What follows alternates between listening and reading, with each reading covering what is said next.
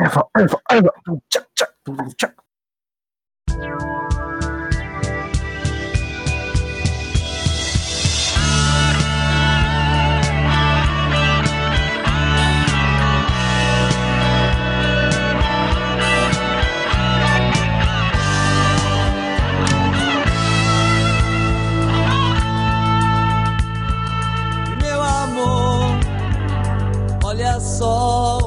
Sol não apareceu. Bem-vindos ao Newtoncast, eu sou Enzo Zanotti e se Xandão fosse o protagonista de Evangelion, as coisas seriam muito diferentes. Eu sou Felipe Gundi e se você acha que entendeu Evangelion, você está enganado. Eu sou César Kozek, representante otaku do grupo, e Evangelion não é um anime mecha. E eu sou o Thiago. E se você tá em quarentena, emagrecer não é a melhor coisa a se fazer. E no podcast de hoje vamos falar sobre Evangelion. Só um nós aqui.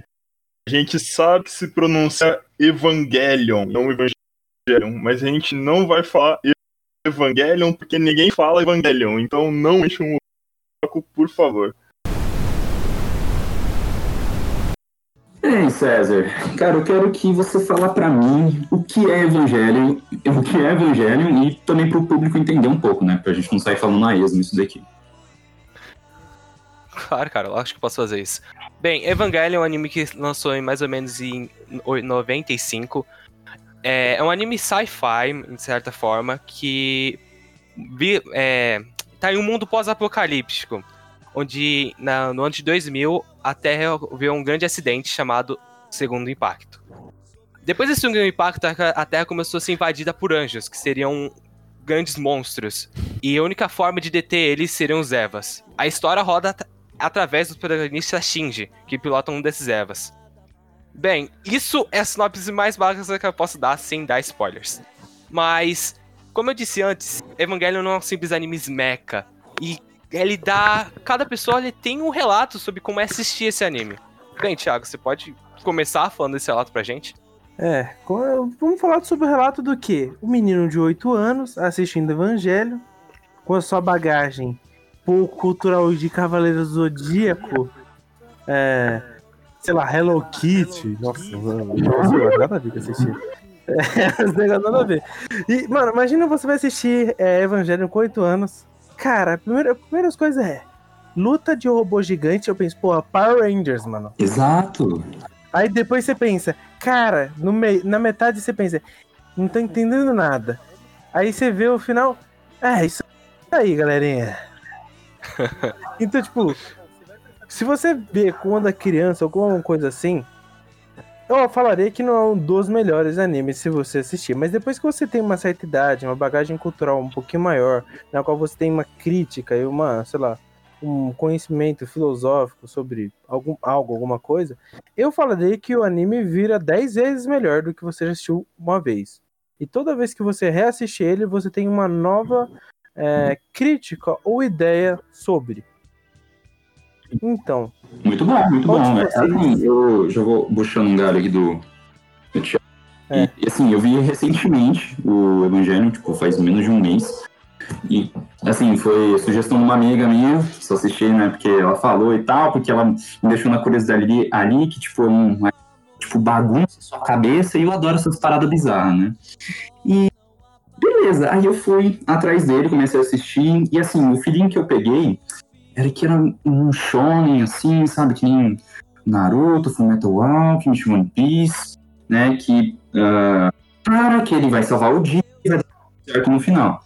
Né, ele vai conseguir superar os inimigos dele e beleza. Só que eu senti potencial no protagonista, no, no Shinji, né? O Shinji não é ah, outros protagonistas de Shonen.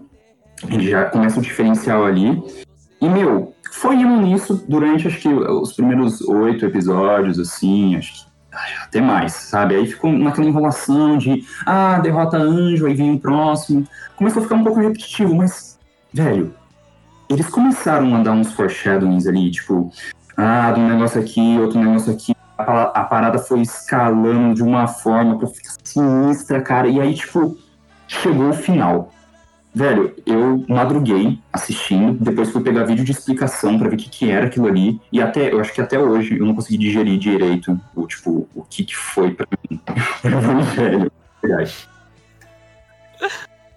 Eu acho que o, o legal do Evangelho que você falou, que a vibe que você pegou é de um de um shonenzão genérico no começo, né? Uhum. Só que se você pegar o, o, o primeiro episódio, o conflito dos dois primeiros episódios, na verdade, não é tipo o conflito que importa ali, não é o conflito do do contra o anjo, né? É, é o conflito, não é o conflito contra o monstro gigante.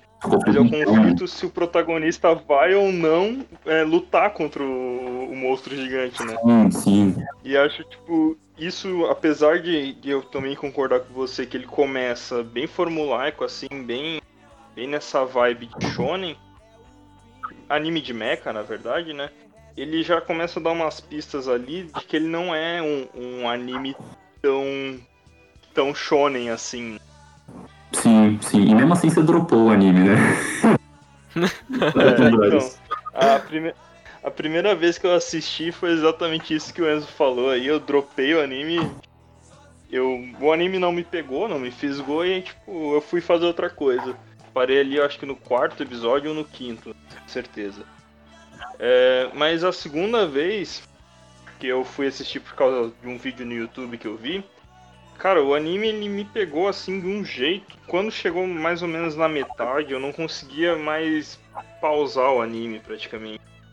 E eu não sei, tipo, a vibe que eu tive de Evangelion foi muito que é uma, é uma coisa única, mas que eu vejo reproduções de alguns elementos em alguns lugares, sabe? Tipo, em algum lugar tem um, um mecha que é construído parecido, em algum lugar tem temas que são parecidos, mas nunca tudo de uma vez junto. E eu acho que isso dá uma vibe muito única pra Evangelion. Não tem nenhum anime que seja igual a Evangelion ou que seja uma cópia de Evangelion. Real. Sim, cara, é que o que eu acho é que o anime ainda é, é Evangelion ainda é um anime, mas ele tem um feeling muito diferente, cara. Eu assisti o anime umas três vezes, mas essa última vez que eu assisti, que foi ontem, eu, eu consegui capturar coisas que eu não, não consegui pegar a primeira vez. O primeiro exemplo disso é a primeira vez que eu assisti, eu assisti o anime, achei o Shinji um saco, cara. O Shinji é muito chato a primeira vez que você vê. Mas quando você vê uma segunda ou terceira vez, você já cria um laço com o protagonista.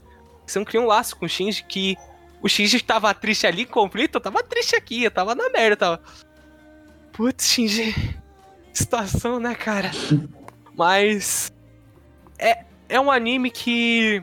Quando você termina de assistir, você senta num lugar e fica.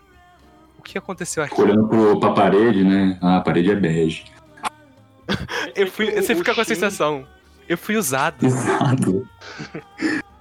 É que o Shinji ele é um protagonista que ele difere muito dos protagonistas de Shonen. Tipo, ele não é o cara corajoso, ele não quer lutar, ele não quer ser o Hokage ou, ou o rei dos xamãs. Ele quer, tipo, viver a vida dele, ele quer se entender. E nessa de se entender que ele vai se construindo, né? Que vão construindo a personalidade dele. É, eu, cara, eu da, da primeira vez eu tive a mesma impressão que você, tipo, que cara chato. Mas da segunda eu fiquei muito envolvido com o personagem.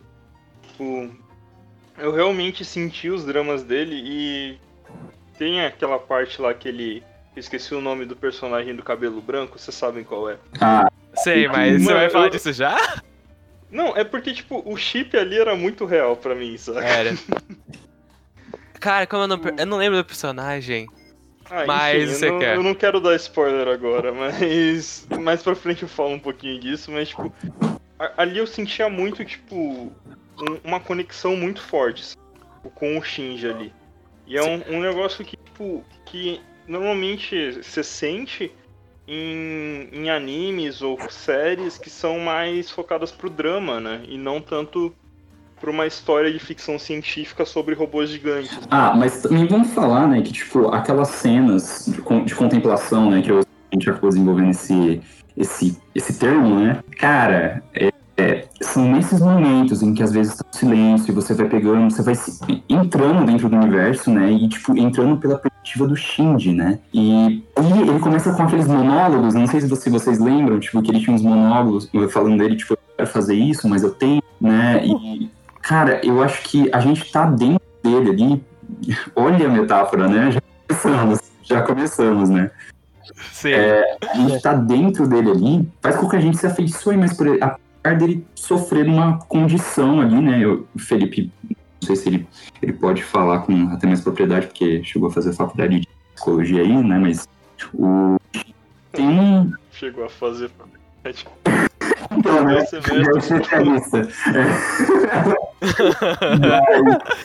É o famoso médico de uma semana. Ah, eu sei de tudo. É, Mas, eu fiz medicina assistindo Grey's Anatomy. e assim, só dar a deixa aqui, né? Tipo, o Shinji, ele parece um personagem que tem depressão, que, tipo, ele, assim, as coisas acontecem pra ele e ele, ah, às vezes ele só quer se fechar ali, é, ele não quer saber de nada.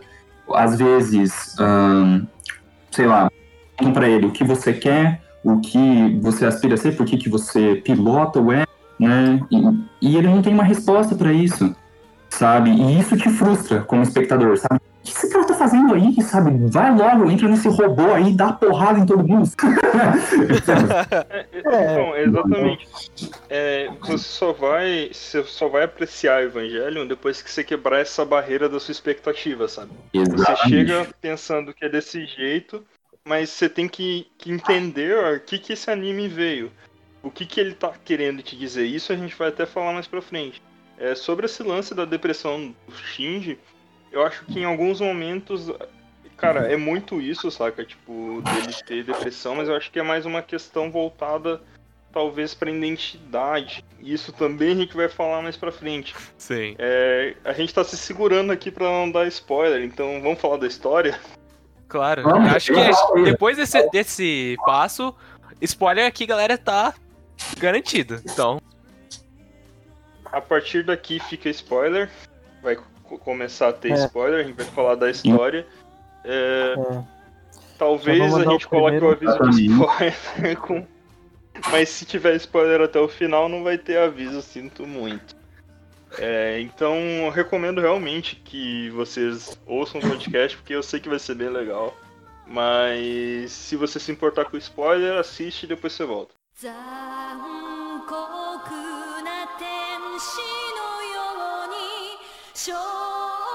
Então vamos lá.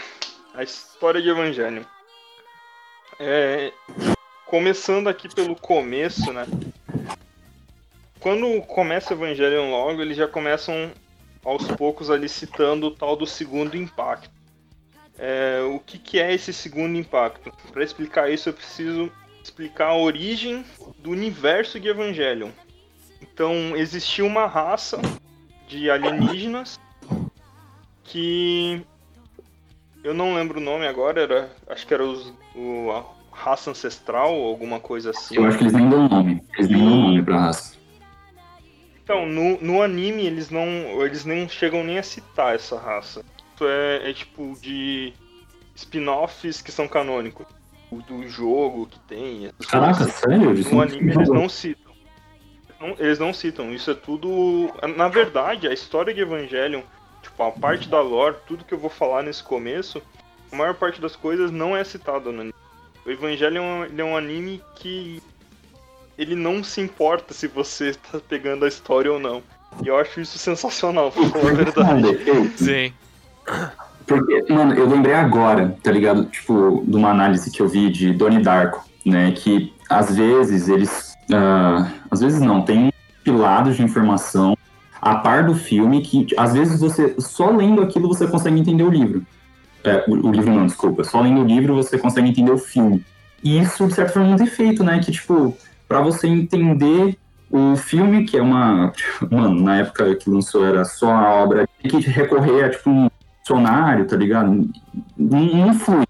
Cara, eu, eu não acho que seja um defeito, porque tanto em Donnie Darko quanto em Evangelion, tipo, a história meio que é o de menos, sabe? Isso a gente também vai falar um pouquinho mais pra frente sobre isso, mas tipo, ah, a história, a lore, ela é meio que um pano de fundo. Ela é um, um motivo para discutir o que está sendo discutido na obra. Então, deixa eu voltar pra história. aqui. Ah, é só soltando que você tinha falado que é de uma raça ancestral, né, os alienígenas, e uma prova disso tem no anime que eles falam direto. Ah, um anjo acabou de cair, eles vêm do céu, tá ligado? Tipo, não, não é... ah, Não, eu explicar Terra. isso também, mano. Então, sobre a história. Tem essa raça ancestral, que no anime eles não chegam nem a citar. E eles são a origem de toda a vida no universo.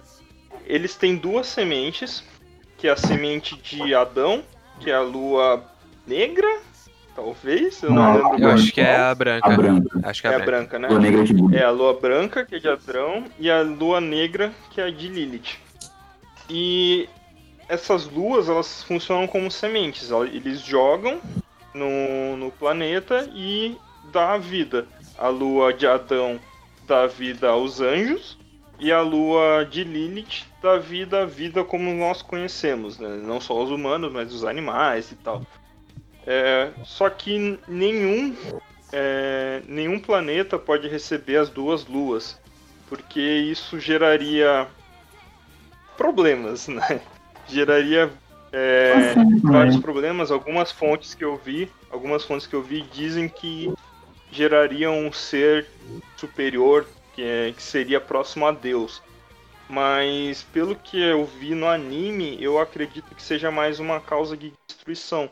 Porque toda vez que um anjo entra em contato com Lilith ou o contrário, ou um filho de Lilith entra em contato com Adão, dá alguma merda. Então, tipo, o que aconteceu? Caiu primeiro a lua branca de Adão na Terra e deu origem a alguns anjos. Da- depois caiu a lua negra de Lilith. Nisso que caiu a lua negra de Lilith, Lilith entrou em contato com Adão e deu-se o primeiro impacto. Quando dá o primeiro impacto, Peraí, o Adão é selado período Triássico? antes. Porque o primeiro impacto seria, tipo, um meteoro que extinguiu os dinossauros, né? O segundo impacto é o... Não, não, não. Peraí, teve algo primeiro impacto, e- o primeiro impacto ele é antes de, do, do período dos dinossauros. Os dinossauros, eles já seriam os filhos de Lilith. Entende? Ah, não, peraí, peraí, peraí, peraí.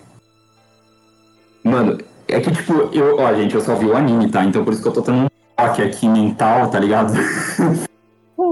então... Não, mas, mas assim, até pode ser que seja, mas eu acho que não é porque o an- os anjos eles não são dinossauros, saca?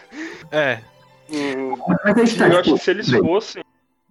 Só pra eu entender, o, tava, assim, na minha cabeça, tava os dinossauros tranquilos, aí chega o primeiro impacto, que seria o, o meteoro que extinguiu eles, e aí já deu origem à vida humana, né? Se, se você for parar pra pensar, já tá conectado, porque no, depois que acaba os dinossauros, os mamíferos evoluem. Então, Cara, é, mai- é mais ou menos isso, mas pensa, pensa assim, pensa nos, dinos- nos dinossauros como os anjos, saca? E quando chega o, o meteoro, ele chega trazendo uma nova forma de vida. Quando chega a lua negra, chega trazendo uma nova forma de vida que, que é a, a, a semente de Lilith. hum, Quando, um, quando Lilith entra em contato com Adão, dá uma explosão enorme e é o primeiro impacto. Quando dá o primeiro impacto, os anjos, todos os anjos, incluindo Lilith, eles têm. Porque Lilith é um anjo, apesar dela não dar origem aos anjos. Mas quando. quando é, todos os anjos eles têm um mecanismo de, de defesa. Uma forma, tipo um botão de cancelamento. Seria a lança de Longinus. olha, Quando o Lilith cai, quando o Lilith cai, a lança de Longinus dela se perde, vai pro espaço, sabe-se lá pra onde. Então nisso, Adão é selado e todos os anjos que estavam aqui também. Daí, nisso, Adão é selado, os anjos também, e a semente de Lilith se espalha. Então começa a vida como nós conhecemos. Até que. Eu não lembro o ano, acho que foi 2000, talvez. É, foi 2000, que é 15 anos antes de, da história Sim, de segundo Evangelion. impacto, 2000. É, vai uma expedição pro, pro Ártico, que tem o pai da Hitsuko e o Gendo. E essa expedição encontra Adão. Quando É. encontra Adão, O ser humano é uma- é do- filho de Lilith. Do, é, do Shinji, né? É, o Gendo é o pai do Shinji. Aproveitando É. isso, conheceu a história que é Katsuragi. Pai da Katsuragi. Ah, Katsuragi, verdade. E, ah, e outro, o, o vice também vai, né? O, qual que é o nome deles? É, É. vai também. Ah, o, o generalzão lá. Sim, Esqueci bem ao lado dessa semente o cara que parece do Star Wars, mano. Acho que é Fugoshi, se não me engano. Né? Ele lembra o General Tarks, real, real. É. É, mas, tipo, quando eles chegam no Ártico, então, é, a semente de Lilith entra em contato com Adão. E nisso dá o segundo impacto, que elimina 50% da vida na Terra. Que é o. Inclusive, uma coisa interessante é que a história oficial que eles contam nas escolas, o Shinji aprende isso na escola, inclusive, aparece ele aparecendo. O aula, né? impacto, ele é um meteoro. É. É, é, dizer- é um. O que o segundo impacto ele seria um meteoro que caiu no Ártico. E, e, tipo, eles não falam nada sobre Adão e essas coisas todas. Mas, enfim.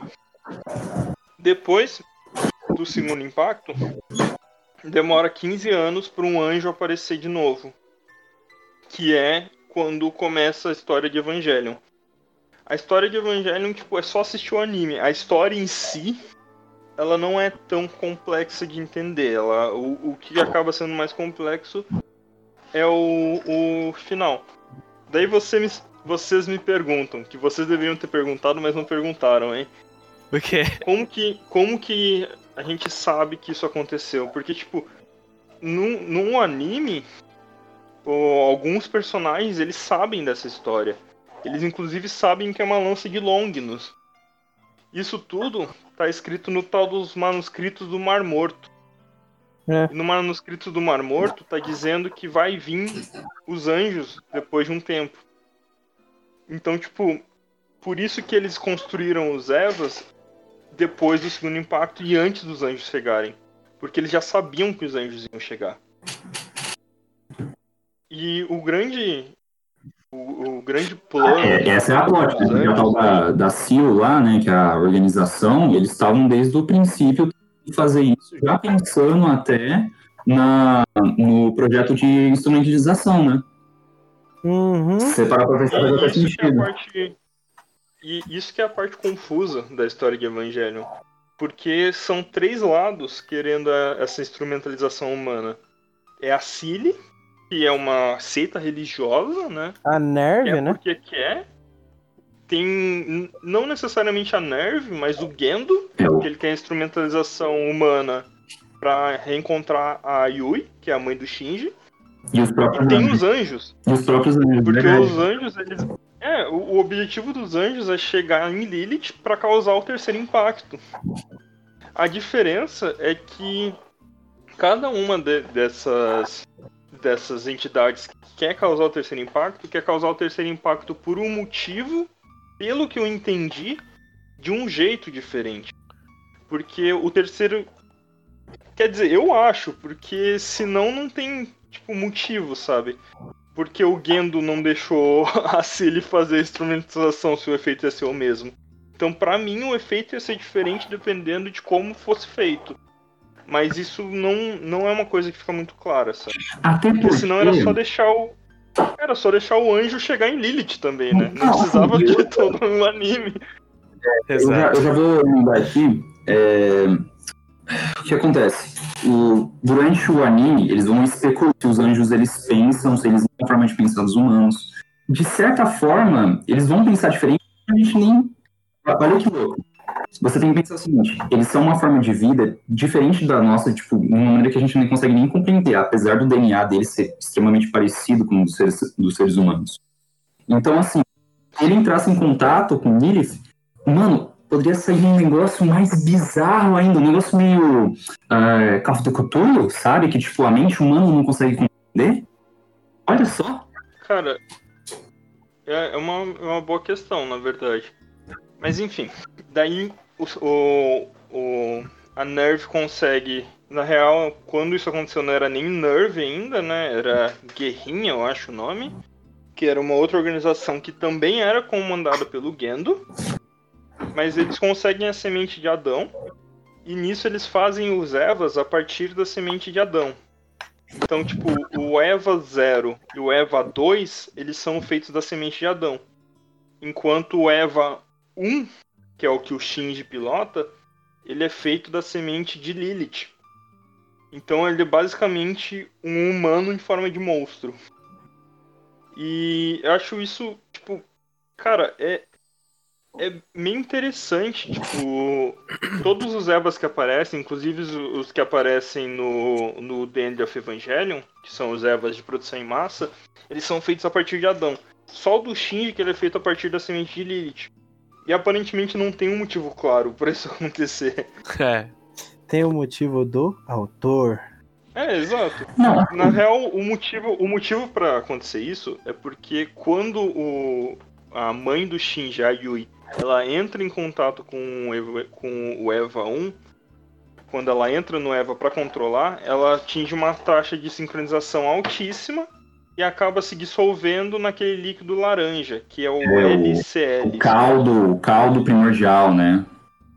É, É, que é o, o, o- que é da onde inclusive surgiu a vida humana. Quando É. Lilith chegou na Terra, ter- é, surgiu um mar de LCL e dali surge a, a vida na Terra.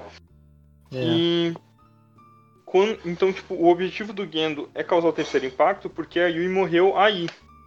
Só que quando ela, ela se fundiu com o Evangelion, a alma dela é, acabou sendo é, fazendo parte do Eva. Então até o Thiago tava brincando com isso antes da gente começar a gravar, que o Shinji ele basicamente entra na própria mãe, né? Exato, Ele tá velho. controlando, E assim, ele tá controlando a mãe dele. desde o começo você já tem aquela questão da proteção materna, né? Que assim, no, no, mesmo, tipo, tá pra cair uma estrutura em cima do Shinji, e aí, tipo, ele vai se proteger, né? E aí parece que o negócio já tá sincronizado com ele ali. Ele, e assim, já pode falar que é a mãe dele protegendo ele ali. Ah, podemos falar que a criatura, entre aspas, é a mente em. E a criatura é a mente junto com a criatura. É a mente da mãe junto com, em conjunto com a criatura. É uma pergunta válida, Thiago. Tipo, é, se. é, Peraí, peraí. É, se o anjo. É, o anjo não, né? Vamos falar, o Eva. Ele é uma carcaça ou ele é ah, um ser pensante em si que entrou em conflito com a mãe do Shinji e, e aí ela, ele consumindo ela? Você tem alguma teoria pra isso? cara, eu apostaria Ou- que os Evas são carcaças. É, eu também tô achando que Eva são carcaças na qual eles absorvem a inteligência de algo. Através da canja, que é o O que é interessante nisso é que tem um episódio onde a, a Rei e o Shinji trocam de Evas pra fazer um teste.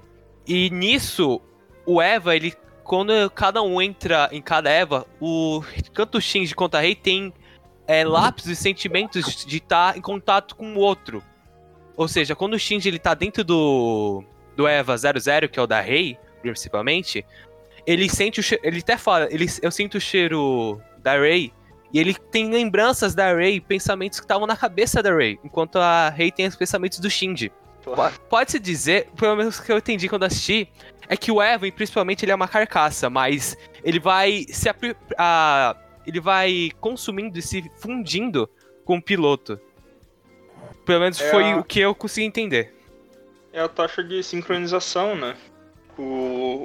Quando, quando eles falam ah, a taxa de sincronização tá em tal nível, significa tipo que o piloto ele tá sincronizado com o Eva. Então, de certa forma, é, o Eva faz parte do piloto, o piloto faz parte do Eva, já que eles estão sincronizados. Sim, e cara. interessante que, que você falou da Rey, porque a gente tava falando da mãe do Shinji, E a é a mãe do Shinji, tá ligado? É um clone, na real, né? A Rey, então, a Rey é interessante porque ela é um, um clone da mãe do Shinji, só que ela carrega a alma de Lilith. Por isso, inclusive, que não podem existir duas Reys ao mesmo tempo. Porque a- o- aquele tanque que aparece mais pra frente, que é cheio de clones da Rey, E é eles bizarro. são Hum, velho. eles são cascas vazias, cara. Eles são tipo só cascas, sabe? Porque Tanto a alma da Rey é a alma de Lilith. E, exato, tanto é que a doutora E em matar o, as, os danos, né? Que depois eles vêm. Eles utilizam, né, aqueles, aquelas carcaças também pra fazer os, os danos de outros Evas que estão em produção e a gente. a- até, tipo, o final do anime a gente não sabe que estão fazendo todos aqueles outros Evas que aparecem no filme. E só fazendo uma ressalva aqui, gente. Meu, o, Gendo, mano. Cara, o que, que é aquele cara, velho? E, e, mano, pior que o Gendo, ele é um filho da puta, mas ele é um dos melhores personagens de Evangelion, porque, tipo, ele tem motivações até que claras e ele age de acordo com o que ele acredita certo, sabe? Então, tipo, ele é um personagem muito complexo, ele é muito cinza, sabe? Ah, não tem mais caminhando, mas, né? Sabe o que é interessante do Gendo? É porque. Isso é lá pra frente, eu não devia estar falando isso agora, mas aproveitar Hum. o tempo, o tema. O Gendo, ele só é assim por causa dos acontecimentos que aconteceram com ele. E, tipo, isso, não sei se. Eu não, não fica muito claro só vendo, mas tem algumas histórias alternativas e acontecem relacionadas ao Evangelion que mostram acontecimentos que aconteceriam. que fariam o Gendo ser completamente diferente, cara. E é completamente bizarro ver que o Gendo ele é um personagem que tem várias camadas e ele é. Tem, ele, é, ele, é, ele é super influenciado pelo que acontece. É, é Isso é, é muito bom. Ele, ele, ele se torna um personagem muito bom quando você nota isso. Mesmo ele sendo um filho da puta. Mas acontece. Ah, É, a vida me fez filha da puta, né, cara? Ah, posso só desenvolver um pouco da mitologia? Que assim, é, eu vejo que bebe muito em fonte da religião judaica, cristã, que ah, Lilith, né, foi a primeira mulher de Adão.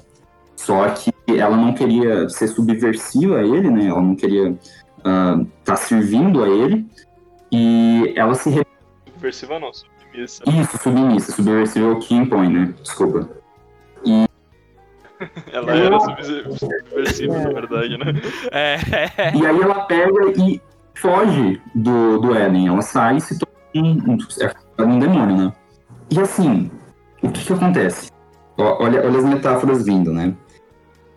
O fato de Lilith se misturar com Adão é a origem da vida, teoricamente. É, só que depois é, é criado Eva no lugar de Lilith, correto? A gente tem então dois mundos paralelos já na própria mitologia judaica. Uma semente que poderia vir de Lilith e Adão, e uma semente que poderia vir de Eva e, e Adão, sabe? Você já tem aí dois ramos diferentes, talvez até da humanidade. E é interessante ver que o, o anime bebe um pouco dessa fonte, né? E E o, o engraçado, Enzo, é que, tipo, quando você pega a Lilith, ela foi criada semelhante a Adão, né? Então, tipo, ela foi criada do barro que nem Adão. Quando Uhum. você pega a Eva, ela foi criada a partir de Adão. Então, tipo, quando a gente leva isso pro Evangelion, faz total sentido. E acho legal essas metáforas religiosas, porque Evangelion ele usa essas metáforas para passar algumas mensagens. Então, tipo, não, não é algo que tá simplesmente jogado. É algo que, pra mim, por, não importa tanto. Tipo, não é uma coisa assim que eu acho que você precisa pegar quando você tá assistindo Evangelion, sabe? Até porque algumas. tipo, nenhum personagem explica isso dessa forma, sabe? ah, isso é, é vai verdade. falar, Você ah, sabe ser humano, blá blá blá. relacionar. Sim. E, tipo, não é. Meio que não importa, saca? É, Isso que eu tô falando da, da eles usam- realmente não importa, mas assim, o, o negócio que eu tava é, encucando antes é da mitologia de Evangelion fazer sentido em si. Né? E eu, eu tô feliz da gente estar fazendo esse podcast aqui, que de certa forma eu entendi. sabe? Eu entendi ah, o básico, a gente explicou aqui, depois vocês se ouçam aí. A gente realmente explicou tudo certinho, mas É, enfim. Daí, daí depois de tudo isso, né? é, que tem toda a questão da Rey, daí tem as invasões dos anjos e tal. Daí tem aquele personagem que a gente esqueceu o nome. Ah, Nagisa. Deixa eu. Nagisa? É. Como? Kaoru Nagisa. Pera, calma. Vou chamar É, de é, Vou Kaoru. uma coisa... Chamar de Kaoru que é mais fácil. Gente, a gente, Daí É, tem o Kaoru. a gente O que é isso? Asuka, da Ascar. da Asuka? Calma, mano. É, é que a Asuka ela não é importante pra história em si, né? É, A não. Asuka ela é basicamente uma. Não, é- cara, a Asuka ela vai ser importante pro final. Mas pra É. história em si, pra, pro universo, ela praticamente passa em branco, mano. Se parar pra pensar. E ela é a- importante muito pro Shinji, cara. Ela é muito importante pro Shinji. Sim. Tanto sim. ela como a Misato, né? É, a Misato também. A Misato, Ela- inclusive, eu acho que ela, é, ela é, é muito mais importante do que a Asuka. E mais É, importante que as duas, talvez, é a Hitsu. Uhum. Porque a Hitsu, ela, ela, tipo. Mano, ela mostra toda a questão do dogma central. Inclusive, uma coisa que eu não falei aqui: o local de queda de Lilith é no Geofront. Então, tipo, eles construíram o Geofront do, da Nerve em volta de Lilith, tá? Só pra Uhum. deixar isso claro. Mas, tipo, a, a partir da, da Hitsu, a gente vai ver toda a história do. do. do, do dogma central, e aí a gente vê também a questão da maternidade. Tipo, de novo a questão da maternidade. Sim. Porque ela fala que, a, que o dogma central foi construído em três núcleos, e cada núcleo é uma personalidade da mãe dela. A- ela como mulher, ela como mãe, e eu esqueci a outra. Cientista, ela como cientista. Era como cientista, eu imaginei que fosse isso, mas não tinha certeza. Então, tipo, tinha, tinha essas três personalidades e, tipo, a que impede a invasão lá do vírus é a personalidade como mãe, né? Não não é de mulher? Não, é como mãe. Eu acho que é de mulher, pode crer. É Acho com que de mulher? É mulher. Mas- É como mulher. É de mulher, que é, a- é a, é a mais filha da puta. É a, É, é a de mulher que é. É que a. ah, que é! a- Verdade! Verdade. Que a, Que- a, Ritz, a Hitsuka até ela fala que ela não, não, não gostava da mãe dela como mulher, né? Sim, sim, verdade, verdade. Falando isso, é o problema da família também. O lado mulher daquela família é problemático, cara. Porque você vê que É. o conflito acontece mesmo na hora que, por exemplo, a. A, a Hitsu, né? A, a loirinha, né? Isso. É, ela e a mãe dela, na hora que o. o, Gui- o comedor de casadas ele, ele chega lá, velho. Mano, cara, elas brigam por ele de uma forma que, tipo, cara, passa por cima do trabalho, passa por cima de ah, pensar num futuro. E não é à toa que, né, ah, eu creio que é esse instinto, né, da mulher que levou à morte da, da mãe da, da Hitsu, né? Que, tipo, ela, ela acho que ela mata a, a, a Rei criança, né? E aí ela surta com aquilo ela se joga do alto do, da ponte de comando, não é isso? Sim. Sim, sim. Mano, a, a conclusão que a gente chega em Evangelion é que não tem nenhuma família saudável, Não tem. saca? Porque É. todos os personagens ali têm problemas Cara, com falar- familiar, mano. Cara, nem é família, mais ou menos o, o que eles vivem em si é um conflito pessoal e é, angustiante que tem, né? Tipo, eles sabem mais ou menos o, o que é a realidade. Tipo, provavelmente as outras pessoas, tipo, pessoas que estão na escola, eles nem ligam, mas tipo, o problema é o meio em si do trabalho que eles vivem é, é a angústia disso. Eles não estão cara, fazendo a gente alguma tá coisa fácil.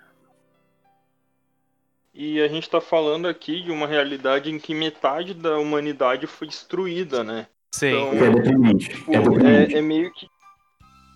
É, é, é um trauma muito grande, Uhum. né? Então, tipo, isso afeta as pessoas. É a- Da mesma forma que isso praticamente afetou. o- É o, é o que fez o Gendo o Gendo, né? Exato. Tipo, é, é a- toda a questão do, do segundo impacto. E o anime passa isso muito bem com as, com as cenas de contemplação, né? Tipo, Ah, e como? quando, Sim. tipo, eu acho que o penúltimo o décimo, não, o décimo sexto anjo, ele tem a explosão dele lá e faz, tipo, cara, e você, mano, todo mundo que tava na escola vai, tem que ir embora, tá ligado? E só o Shinji daquele tipo, monte de prédio destruído dentro da água e você vendo aquilo ali e é tanto que aparece o, o, o outro, a quarta criança, né? Sim. Não, quinta. A quarta. A quarta é o Toad. Ah, é, a quinta é o. o... Caralho, fugiu o nome dele Kaoru. de novo. Kaoru, isso. Não, aqui é só. Minha querida Eva, Eva, o nosso amor, não, não, não sei, canta essa música. Eva. Mas você é de Evangelho. Um koku na tenshi no teze mata. Nossa. Travou a voz aqui. Mano, vai dar. Você vai por isso, mano. Cara, eu vou te falar um negócio, me deu uma angústia. Uma angústia não, uma... Fiquei louco, cara, na hora que eu vi a, a Asuka e o Shinji interagindo, cara, e eu, eu me, tipo, botando do, do Shinji. E, cara, tipo, eu fiquei louco com aquilo porque o Shinji não consegue, eh, não rola a, a química, talvez, que tem que rolar ali, tá ligado? Porque eu, eu já tava chipando aquele casal. Desculpa, tá ligado? Não flui, mano, de uma forma que, tipo, fica tudo aquilo retido, né? E aí eu já vou dar a começo do, do final do, do filme, né? Tem aquela cena da, da masturbação, cara, ali, quando a, a desmaiada ali. Bizarra, velho. Aquilo É, ali, aquela cena é conturbadora. mano, é perturbador demais, porque, tipo, e faz sentido, porque o, o cara que internaliza tudo, ele não conseguia, tipo, botar pra fora que às vezes ele queria beijar ela, transar com ela, enfim, sabe? E aquilo ali fica reprimido de uma forma que quando ele tá no momento mais obscuro dele, né, um momento que, tipo, cara, tá, tá mais tenso, ele precisa dela, aí pega, tipo, toda aquela merda, velho. Ah, não, mas ali é foi porque ele perdeu o verdadeiro amor dele, né? Que era o Kaoru. É verdade. É, é, é que tá, eu, acho, eu acho isso. O, o Kaoru, mano, é- ele é muito tipo, o chip que a gente deveria ter, saca? É, tipo, Cara, Fala do calor, É, né? é- é o, é o real amor dele. É o real amor dele. Mas sobre, sobre essa questão da, da masturbação do aí, eu vejo muito nisso uma, o, o filme, na verdade, quando ele externaliza esse final, né? Porque o final. Do anime, né? Fala do anime filme- primeiro. É, o, o final, o final do anime e o filme, eles se passam ao mesmo tempo. Só que o, o Shinji do filme, ele parece outra pessoa, cara. É Ele, tipo, é, tá muito, ele tá muito agressivo, ele tem essa cena que é bizarra. Ele, a, ele agride a Asuka umas duas vezes, se eu não me engano, que ele Ele tenta enforcar tenta, ela. tenta estrangular ela, cara. É, e, tipo, gente, vocês vai- você vai ver o anime, o, o Shinji é aquele cara que ele fica na dele, tipo, mano, você pode bater. O Shinji, tipo, preferia morrer do que atacar o outro Eva que tava com uma pessoa dentro. Cara, ele é muito passivo da violência, sabe? que. E isso é muito. mostra muito a transformação que ele sofreu, né? Eu vi até alguma, algumas coisas falando que isso vem. de- Porque, tipo, quando saiu o final do anime, todo mundo odiou, saca? Então, tipo, teve gente que ameaçou o criador de morte, picharam a SEG da empresa. Talvez ele tenha tipo, feito isso de propósito, né? Ele nem foi tanto. é, era então, assim. ele, ele fez. O, a- o que eu vi, inclusive assistam um vídeo do quadro em branco falando sobre Evangelion. Que ele fala lá, o Henrique do quadro em branco, ele fala que essa, que essa violência do Shinji é uma forma do autor externalizar a violência que ele sofreu por conta do final de Evangelion. Então, tipo, mas além disso, o- a gente consegue entender essa, essa agressividade dele como uma questão de, de ele ter passado por tudo que ele passou, né? Foi muito. O final de Evangelho ele é muito duro, cara. Ele é muito pesado, cara. E isso meio que acaba transformando o. E a gente também, de certa forma. sim. Porque você termina o anime e o filme, você, você tá mudado. Mano, só, só Você- pra- sim. tipo, pessoal, sério, me, me ajuda a entender isso daqui. Me, a- me ajuda a entender por que, que ele estrangularia a Asuka, tipo. É, é por causa que ela. é, ela não queria ajudar ele, ela não queria ter dó dele, e ele, tipo, ele queria que ela tivesse esses sentimentos por ele, que, tipo, ele explodiu de raiva ali e falou: Você não vai ter então? Toma isso daqui? É isso? Cara, o que. Ó, eu vou falar que eu não assisti o review, porque eu queria vir com o que eu senti do anime. Mas o que eu senti no final, cara, é que quando a Asuka tá lá deitada no chão com ele e ele vai estrangular ela no final do filme, eu acho que ele tava querendo mais uma resposta dela, porque a situação ele tá muito. Caralho! E eu acho que ele queria a antiga Asuka que tava acontecendo com ele, ele queria alguma resposta dela. E aquilo ele também, ele também ele tava externalizando tudo que ele tava sentindo e. E por isso que no final, ele, quando vê que não aconteceu porra nenhuma, ele só solta e começa a chorar. Eu acho que muito caralho é, é a definição do final, saca? É, Tipo, é a definição perfeita, mano. Ah, Felipe. Felipe caiu. Ih, Tivemos problemas técnicos, galera. Hoje vai cortar aqui, mas quando eles, eles nem vão saber, porque quando tiver no podcast vai ser direto na voz do Felipe. Ou seja, não pressione com isso. Não, então faz o seguinte. Ô, galerinha, ah, desculpe, cortes emergenciais. Enzo, me explica o que você entendeu do final e o que você sentiu com esse final, cara. Caraca, tá, vamos lá. Ah, você quer final anime e filme? Falar um pouco dos dois? Começa pelo anime. Tá. O filme vamos deixar um pouquinho mais pra. Cara, é o seguinte. ahn, Tem aquela treta toda lá com a criança, né? E aí ele teve que acabar matando ele no final. Né? Ele, ah, ele se viu sem escolha, beleza, ele matou ela. E depois não tem mais nada, né? Você tem aquela, aquele monólogo, né? Eu creio que é um monólogo barra ah, introspecção em outros personagens. E, cara... Katsuragi. Chegou aqueles dois últimos episódios e assim, eu louco saber o desfecho daquilo, né? O que, que é a ins- a institucionalização humana, que eles não chegaram a falar.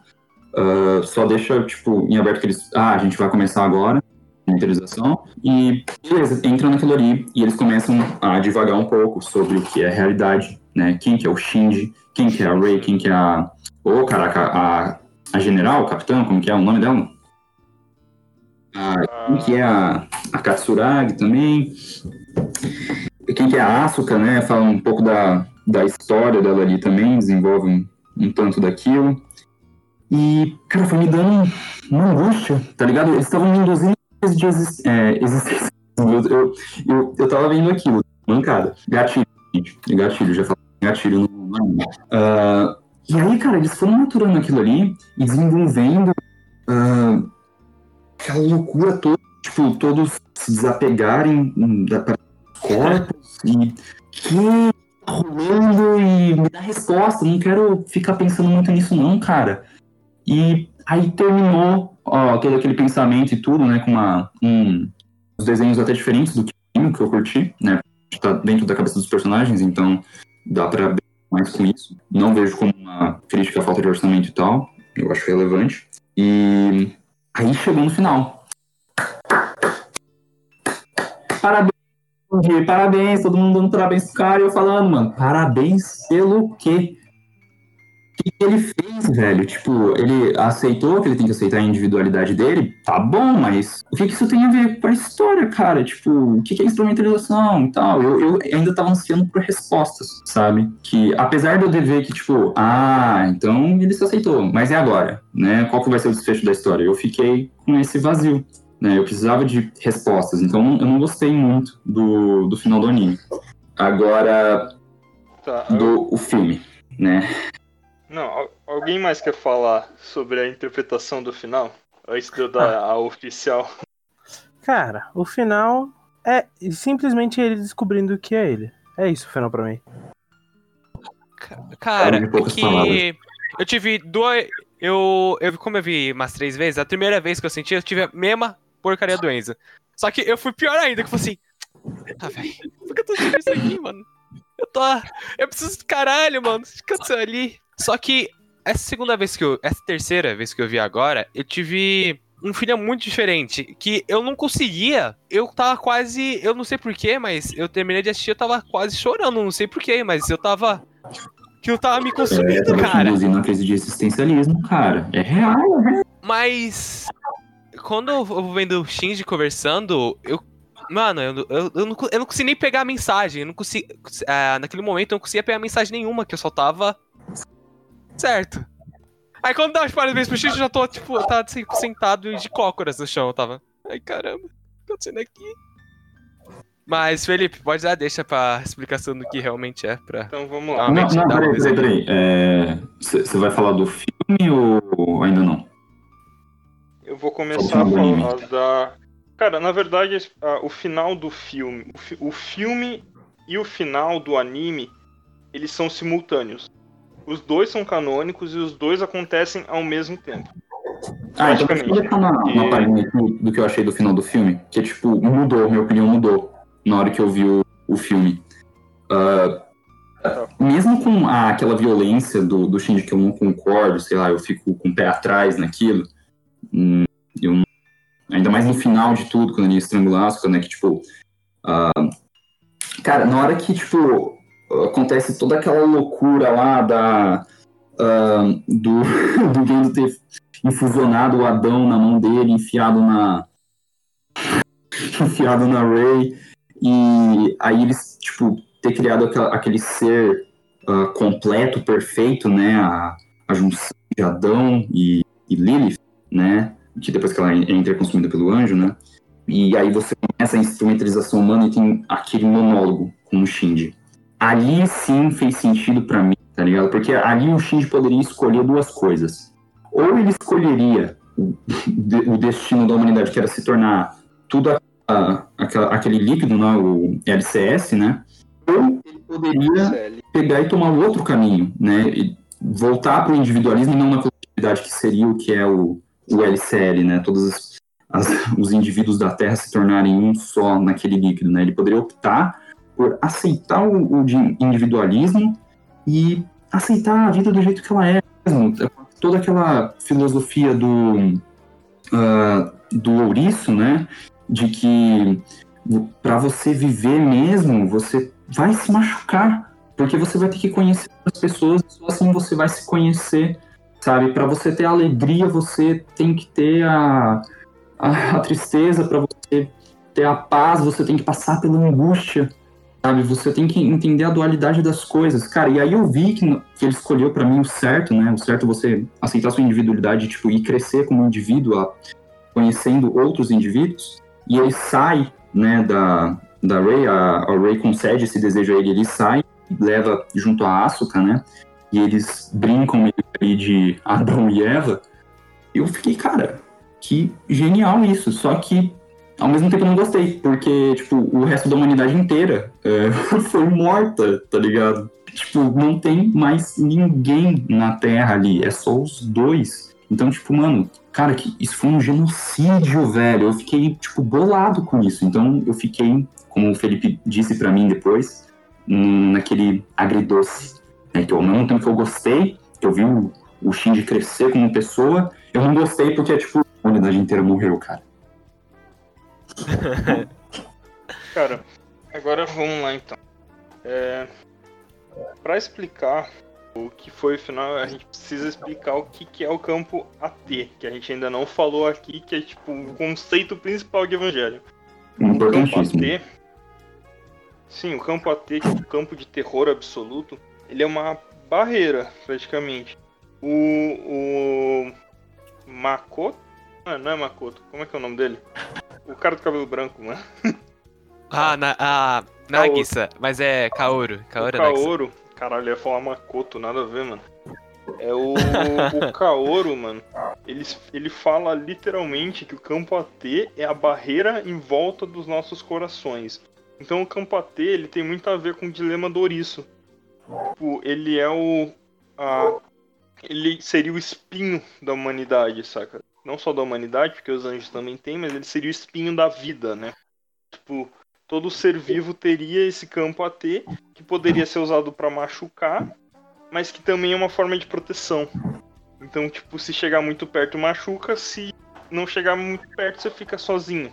E nisso que acontece o final. Quando o Gendo ele vai tentar fazer o projeto de instrumentalização humana, que o projeto de instrumentalização humana é transformar a humanidade naquele líquido, na Fanta laranja lá, no Fantasy, né? quando, quando eles vão. Quando ele vai fazer esse projeto de instrumentalização humana, que é quando ele coloca o, o, o embrião de Adão na mão, e ele tenta se fundir com a Rey ali, porque a Rey é uma semi. É, é Lilith. A Rey fala: Não, eu não quero. Rejeita o Gendo. E ela mesma faz o projeto de instrumentalização humana. Então, tipo, isso pra mim é uma das coisas mais confusas de Evangelho e que praticamente ninguém fala, porque independente de quem fizesse o, o projeto, de quem fizesse o terceiro impacto, não seria a mesma coisa? É uma boa pergunta, né? Seria a mesma coisa. Ah, eu Cara, acho que não. gente diferença? falou aqui, tipo, se- Não, dependendo do não, ser. Não, mas isso, mas isso não fica claro. Porque, tipo, se você levar em conta, o Gendo, tipo, a humanidade. O Gendo queria transformar a humanidade toda na Fanta Laranja. Inclusive ele, pra ele poder reencontrar a Yui. Então, tipo, a, a Rey rejeita o Gendo. Mas ela mesma faz o projeto. Não dá na mesma? Tipo, isso, isso pra mim é o que fica mais confuso em Evangelion. Mas voltando pro final. Daí a Ray faz o projeto. O episódio 25 e 26, os tão odiados episódios 25 e 26, eles são. Eles passam dentro da mente dos personagens. 25 dentro da mente lá das três mulheres, né? E o, o 26 dentro da mente do Shinji. Então, tipo, qualquer uma das pessoas que estava participando do projeto de instrumentalização, ou seja, todo mundo, podia ter aceitado a sua própria individualidade e sobrevivido. Mas o Shinji foi o único. É, e nisso, o que, que acontece? Quando a pessoa rejeita a própria individualidade, o campo AT dela é quebrado, é rompido. Não existe mais a barreira em volta dos nossos corações. Então, o ego daquela pessoa para de existir, e no que o ego para de existir, é, todo mundo vira um só. O corpo se dissolve em LCL e todo mundo vira um só. Só que o campo AT do Shinji, ele não é quebrado. Ele se recusa a quebrar o campo AT, a deixar, a, a deixar o campo AT dele ser quebrado e se recusa a deixar de ter uma individualidade. Daí, nisso, ele, ele continua sendo humano e o corpo dele não se dissolve. A Asuka sobrevive porque, em parte, porque o Shinji puxa ela, porque para ele ser um, para ele ser um indivíduo, ele precisa do outro. Então eu não sou um indivíduo se não tiver ninguém para me comparar. Então, em parte por ela, por pelo Shinji ter puxado ela, e em parte por por ela estar dentro do Eva, que o Eva lá protege ela por causa do campo AT. Então é basicamente isso. O final e o, o final do, do anime e o final do filme, eles são a mesma coisa. A diferença é que o filme a gente vê ele mais de forma externa, a gente vê os acontecimentos. E no, no anime a gente só vê o projeto de instrumentalização humana acontecendo, só que de forma subjetiva. E é por isso que eu acho que o filme não, não precisava existir, na minha opinião. Jogar a polêmica aqui. Olha, eu já vou pegar e, mano, eu, eu acabei de quebrar Evangelho aqui. Tem uma solução, velho. Seguinte. Você perguntou sobre a diferença de cada indivíduo fazer a instrumentalização. E tá na simples questão de com quem que vai estar o poder. Quando a Ray, ela pega e, tipo, fala pro... Lá, não, vai ser eu que vou fazer. Ela em si objetivo de fazer, só que assim, eu não sei se vocês lembram de uma cena que a mãe do Shinji, ela vai falar que tudo que ela fez, ela fez pro Shinji. Não sei se vocês estão lembrados disso. Lembro, Cara, lembro, lembro. a Rey tava fazendo um desejo que é da mãe dele. Então, tipo, tudo que ela fez é pro Shinji. Então, vou dar a decisão pro Shinji também. E naquele momento, o Shinji é o único que pode sair do- da instrumentalização porque a Rey dá esse poder pra ele. Porque, cara, Mas ele não é o único. não, não, mas eu Qualquer um poderia. que na humanidade inteira ia ter outras pessoas que iam aceitar, eh, não iam aceitar a instrumentalização, que iam querer sair daquilo ali. Porém, ah, Eu discordo, cara. Porque ligado? É porque, é porque assim, Enzo, quando, quando a gente tem o episódio 26 lá, que é todo na mente do Shinji, ele ainda tava num processo de se encontrar enquanto indivíduo. Então, tipo, quando ele se encontra como indivíduo, ele se recusa a, a, a perder essa individualidade. Então, pra mim, é, é como se o campo AT dele fosse reforçado por essa descoberta, sabe? Mas não teriam outras pessoas que teriam sido descobertas também? E poderiam sair da instrumentalização? Naquele momento, eu acho que não. E a gente também tem que lembrar que, tipo, metade da humanidade foi destruída. Não é tanta gente assim. Esse ponto que eu ia Não falar assim, também. gente. Ó, tem pessoas que iriam aceitar a uma que é, ela até fala no nome dela, ela é ela mesma, ela quer existir, ela não quer morrer, ela quer ser ela, ela quer poder lutar pela vida, né? Então, Mas, não, mas beleza. No final, a Asuka, depois dessa discussão toda, ela, ela meio que aceita ser parte. Tipo, o campo AT dela é quebrado do mesmo jeito. aí que reforça o que eu falei, porque ela só consegue sair porque o Shinji tinha a ela dele, entendeu? Exatamente. O, o- ela sai porque o Shinji quer, basicamente. Porque Porque ela tá deixou, Eva. entendeu? Não, aí que tá. O porquê a Ray deixou, eu não acho que ela teria escolha. Quando ela faz o terceiro impacto, tipo, ela meio que. Pra mim, ela perderia o controle ali, sabe? Do, do que aconteceria a partir dali. Ela só fez o, o boom, o big boom lá, sabe? Tipo, a partir dali ela não tem mais controle, ela não tem poder. Não, claro que tem, ela é Ah. o ser absoluto ali. E assim, é, Não, mano, ela não é, cara. de mãe e filho. Porque assim, ah, vamos lá. Ah, voltando à religião cristã e judaica. Adão, ele é a criação de, de Deus. Deus, o Criador, criou Adão. E falou para ele: Você é homem. Ah, se você pegar a tradução de Adão, é, é homem em hebraico.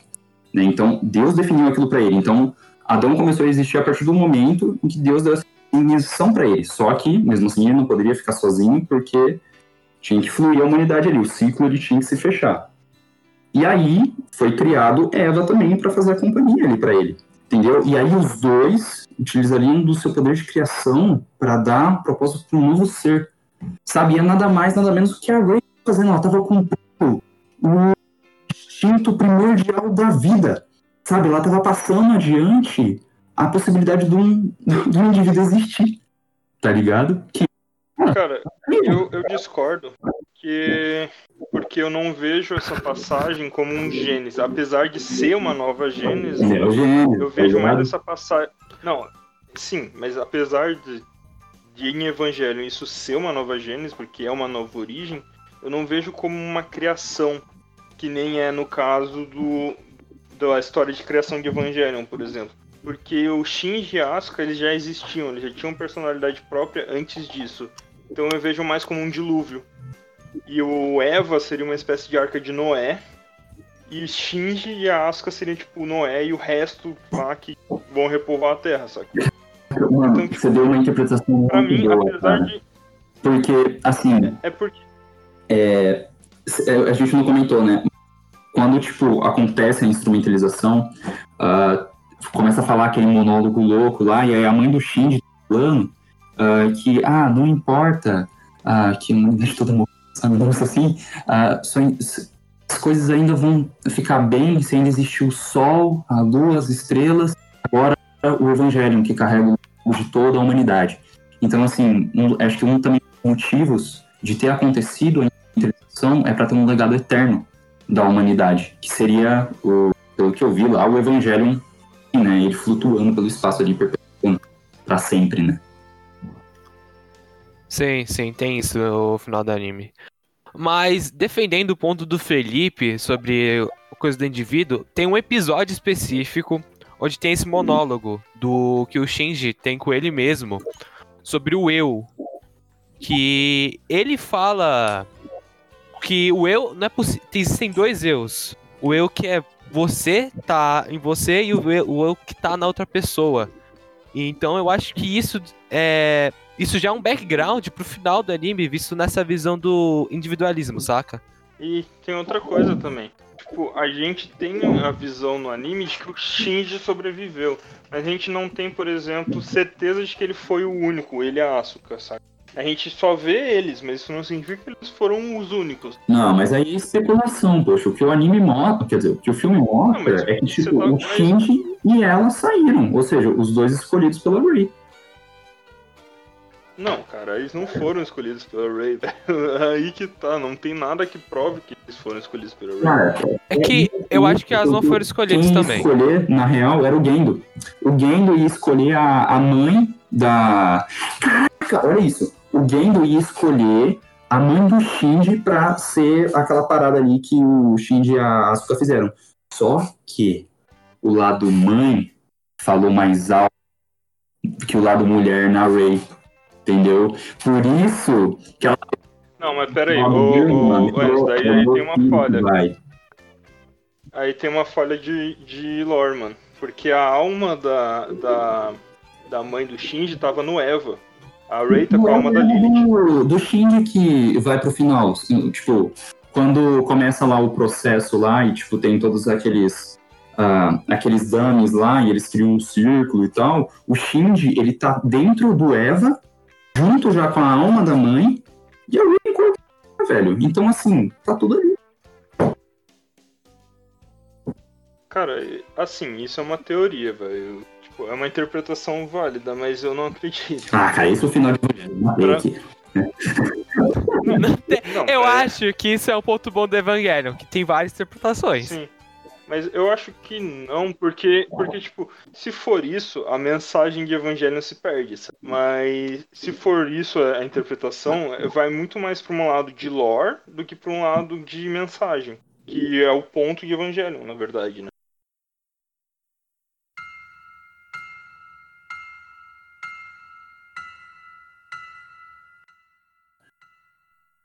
Cara, eu acho que eu finalmente aceitei aqui o final de, de Evangelion, cara, de verdade. Foi muito bom. É porque eu acho que esse final do Evangelion, ele engloba muito do que todo anime ele vai falando. Que o anime inteiro, ele tem essa temática. O tipo, no início vai introduzindo de pouquinho em pouquinho, mas o início já fala o que vai acontecer no final, de certa forma. Do que no Uhum. desenvolvimento que o Shinji vai ter pro final. Pô, desde o começo estão falando da instrumentalização, né, cara? Sim. E, tipo, até os monólogos que o Shinji tem, desde o início, já. Pô, você pode aceitar. Vai, alguma coisa assim, vai, vai. Já tem um backup pro fut- que vai ser pro futuro, saca? Cara, e olha que, que louco isso, né? Que, assim, é, é bonito também que o anime interno do Shinji, né? Sim. Dele dec- se decidindo, né? Qual que vai ser a resposta final dele lá no, no final da instrumentalização. Sim. Por isso que Evangelion não é um anime mecha. Exato. E, cara, assim, se você parar pra pensar, o, o fato dele, tipo, ter tendências depressivas e tal, cara, ele se tornar parte, eu acho que do LCL lá, cara, era uma forma de suicídio, sabe? Mano, deu pra mim, eu não quero mais sofrer, eu não quero mais nada dessa porcaria aqui, eu só quero que tudo pare. Deu pra mim, não dá mais. Mano, é por isso, é por isso que eu que eu não concordo com a sua interpretação do final, mano. Exatamente por isso que você acabou de falar. Não, cara, mas é porque ele muda, ele, ele supera isso, entendeu? Então, pô, mas ele. Aí que tá. Se você diz que a Ray deixou ele, ele superar isso, tipo, meio que você tira o poder de decisão dele e caga a discussão inteira do anime, velho. Porque não, o anime Não, poxa, ela, discute ela sobre tipo, identidade. Ela, ela entregou as coisas na mão dele, assim, ó, você decide agora. E ele decidiu existir, em vez de simplesmente aceitar a massa e, tipo, cometer esse suicídio. Mas, cara, com suicídio. todo mundo teve, teve essa escolha. Ah, O, o episódio 25, É, acho que. ele é tipo. Ele mostra todo mundo tendo essa mesma discussão interna. Então, Todo mundo assim, as três personagens que Ah, que aparecem. importa, Eu né? acho que não daria pra, pra dar todo mundo. Quem importa né, ali na velho? história? Então, tipo, até pode ser que outras pessoas tenham escolhido ser indivíduos no mundo. Pode ser, a gente só viu, tipo, um recorte específico final. Não, mas assim, O, na- vamos, vamos ficar com que a, obra trabalha, tá ligado? É só Shinji, Então, tá ligado? Mas, mas o, o- a, o- a obra também não dá nenhum indício que foi a Rey que escolheu. A obra não dá nenhum indício que a Rey tem poder depois dela, dela ter feito o projeto. Não, cara, cla- claro que tem, porque, ó, no- você mesmo falou que, tipo, o- os três que querem fazer a instrumentalização. É, a tal da Steel lá, pra ter que fazer aquele negócio da Arca de Noé, que, tipo, eu peguei, a, o, assim, se fosse rolar por eles, ia rolar o negócio da Arca de Noé, sabe? Porque eles sempre estavam falando, ah, a humanidade... Não, mano, o, a. Cilly, ela queria o projeto de instrumentalização. Então, Eles queriam que a humanidade inteira virasse o LCL, incluindo eles. Exato, tipo, é o final suicida completo, tá ligado? No outro é o Gendo utilizando do, da instrumentalização pra ter a vida com ele com a, com a esposa dele, que foi tirada dele, tá ligado? Só que o seguinte, cara, quando o Gendo ele quer o projeto de instrumentalização humana, ele quer se juntar ao LCL para que ele consiga ver a Yui numa espécie de pós-vida. Tipo, ele não conseguiria. Isso até quando a gente discutiu lá pelo WhatsApp é- era um negócio que a gente. que eu tinha te falado que talvez fosse possível, mas depois de fazer toda a pesquisa que eu fiz, eu vi que não era, mano. Porque, tipo, ele não teria como trazer a Yui de volta à vida. Por que Porque o corpo dela já não existiria mais. Não, se você parar pra pensar, a, o corpo tá, tá ali ainda, tá no, no LCL, tá ligado? Que englobou porque todo mundo virou. Acaba que todo mundo deixou, por um segundo, deixou de existir, mas o Shinji e a Asuka voltaram. Então tinha como ele trazer de volta o corpo dela também. Eu não sei. Porque o Shinji ele fica englobado no LCS por um mês. Mas será que tem uma data limite pra poder voltar ao corpo? Não, acredito. Eu, eu acho que não é nem, não. nem essa tanta questão, cara. Porque, tipo, a, o Shinji ele consegue trazer a Asuka em parte porque ela tá protegida no Eva. Acho que também isso. No, no final, ela é toda desfocada ali, tá ligado? Não tem nem muito, muito a ver, sabe? Eu acho que, tipo, a Rey não, não, não deu o poder de escolha, cara. E, tipo, se deu ou não é uma questão de detalhe, mas é um detalhe que meio que estraga um pouco da mensagem por dar uma, uma questão de escolha sobre identidade. Tipo, ah, eu te permito É. ser um indivíduo. Não, não é essa a questão, não. É tipo, a gente querer, tá ligado? Existir. Então, mas tipo, todo mundo no mundo, todo mundo no mundo foi forçado a virar o LCL, menos o Shinji que teve a, a escolha. Hum, aí pode ser um, É isso que eu, tô, que eu tô falando. Tipo, não faz sentido. Cara, porque a gente pode considerar também que, tipo, o autor ele errou, tá ligado? Que, tipo, ele estragou a obra ali no final, tá ligado? Ele fez o filme ali. Não, mas a gente pode considerar tudo menos isso em Evangelion, velho. Que ele sabia exatamente o que ele queria, mano. Não, mas eu gostei dessa parte, porque, cara, tem diferentes interpretações. Sempre tem, Sim, pra falar a verdade. Mas, tipo, eu não tô falando que a sua é errada, eu tô falando que eu não concordo. Que, tipo, pelo, por tudo que eu pesquisei, não parece ser a certa. Não quer dizer que é necessariamente errada, sabe? Tá, então vamos falar da mensagem, né? Eu acho que assim a gente consegue chegar em algum lugar. A gente estava falando aqui, a gente vai falar da mensagem de Evangelion. O que Evangelion quis dizer no final de tudo? Você, Thiago, que é um cara extraordinariamente inteligente. Cara, o que, que você entendeu sobre Evangelion? Tipo, não da história, mas da mensagem de Evangelion. O que, que Evangelion quis te dizer?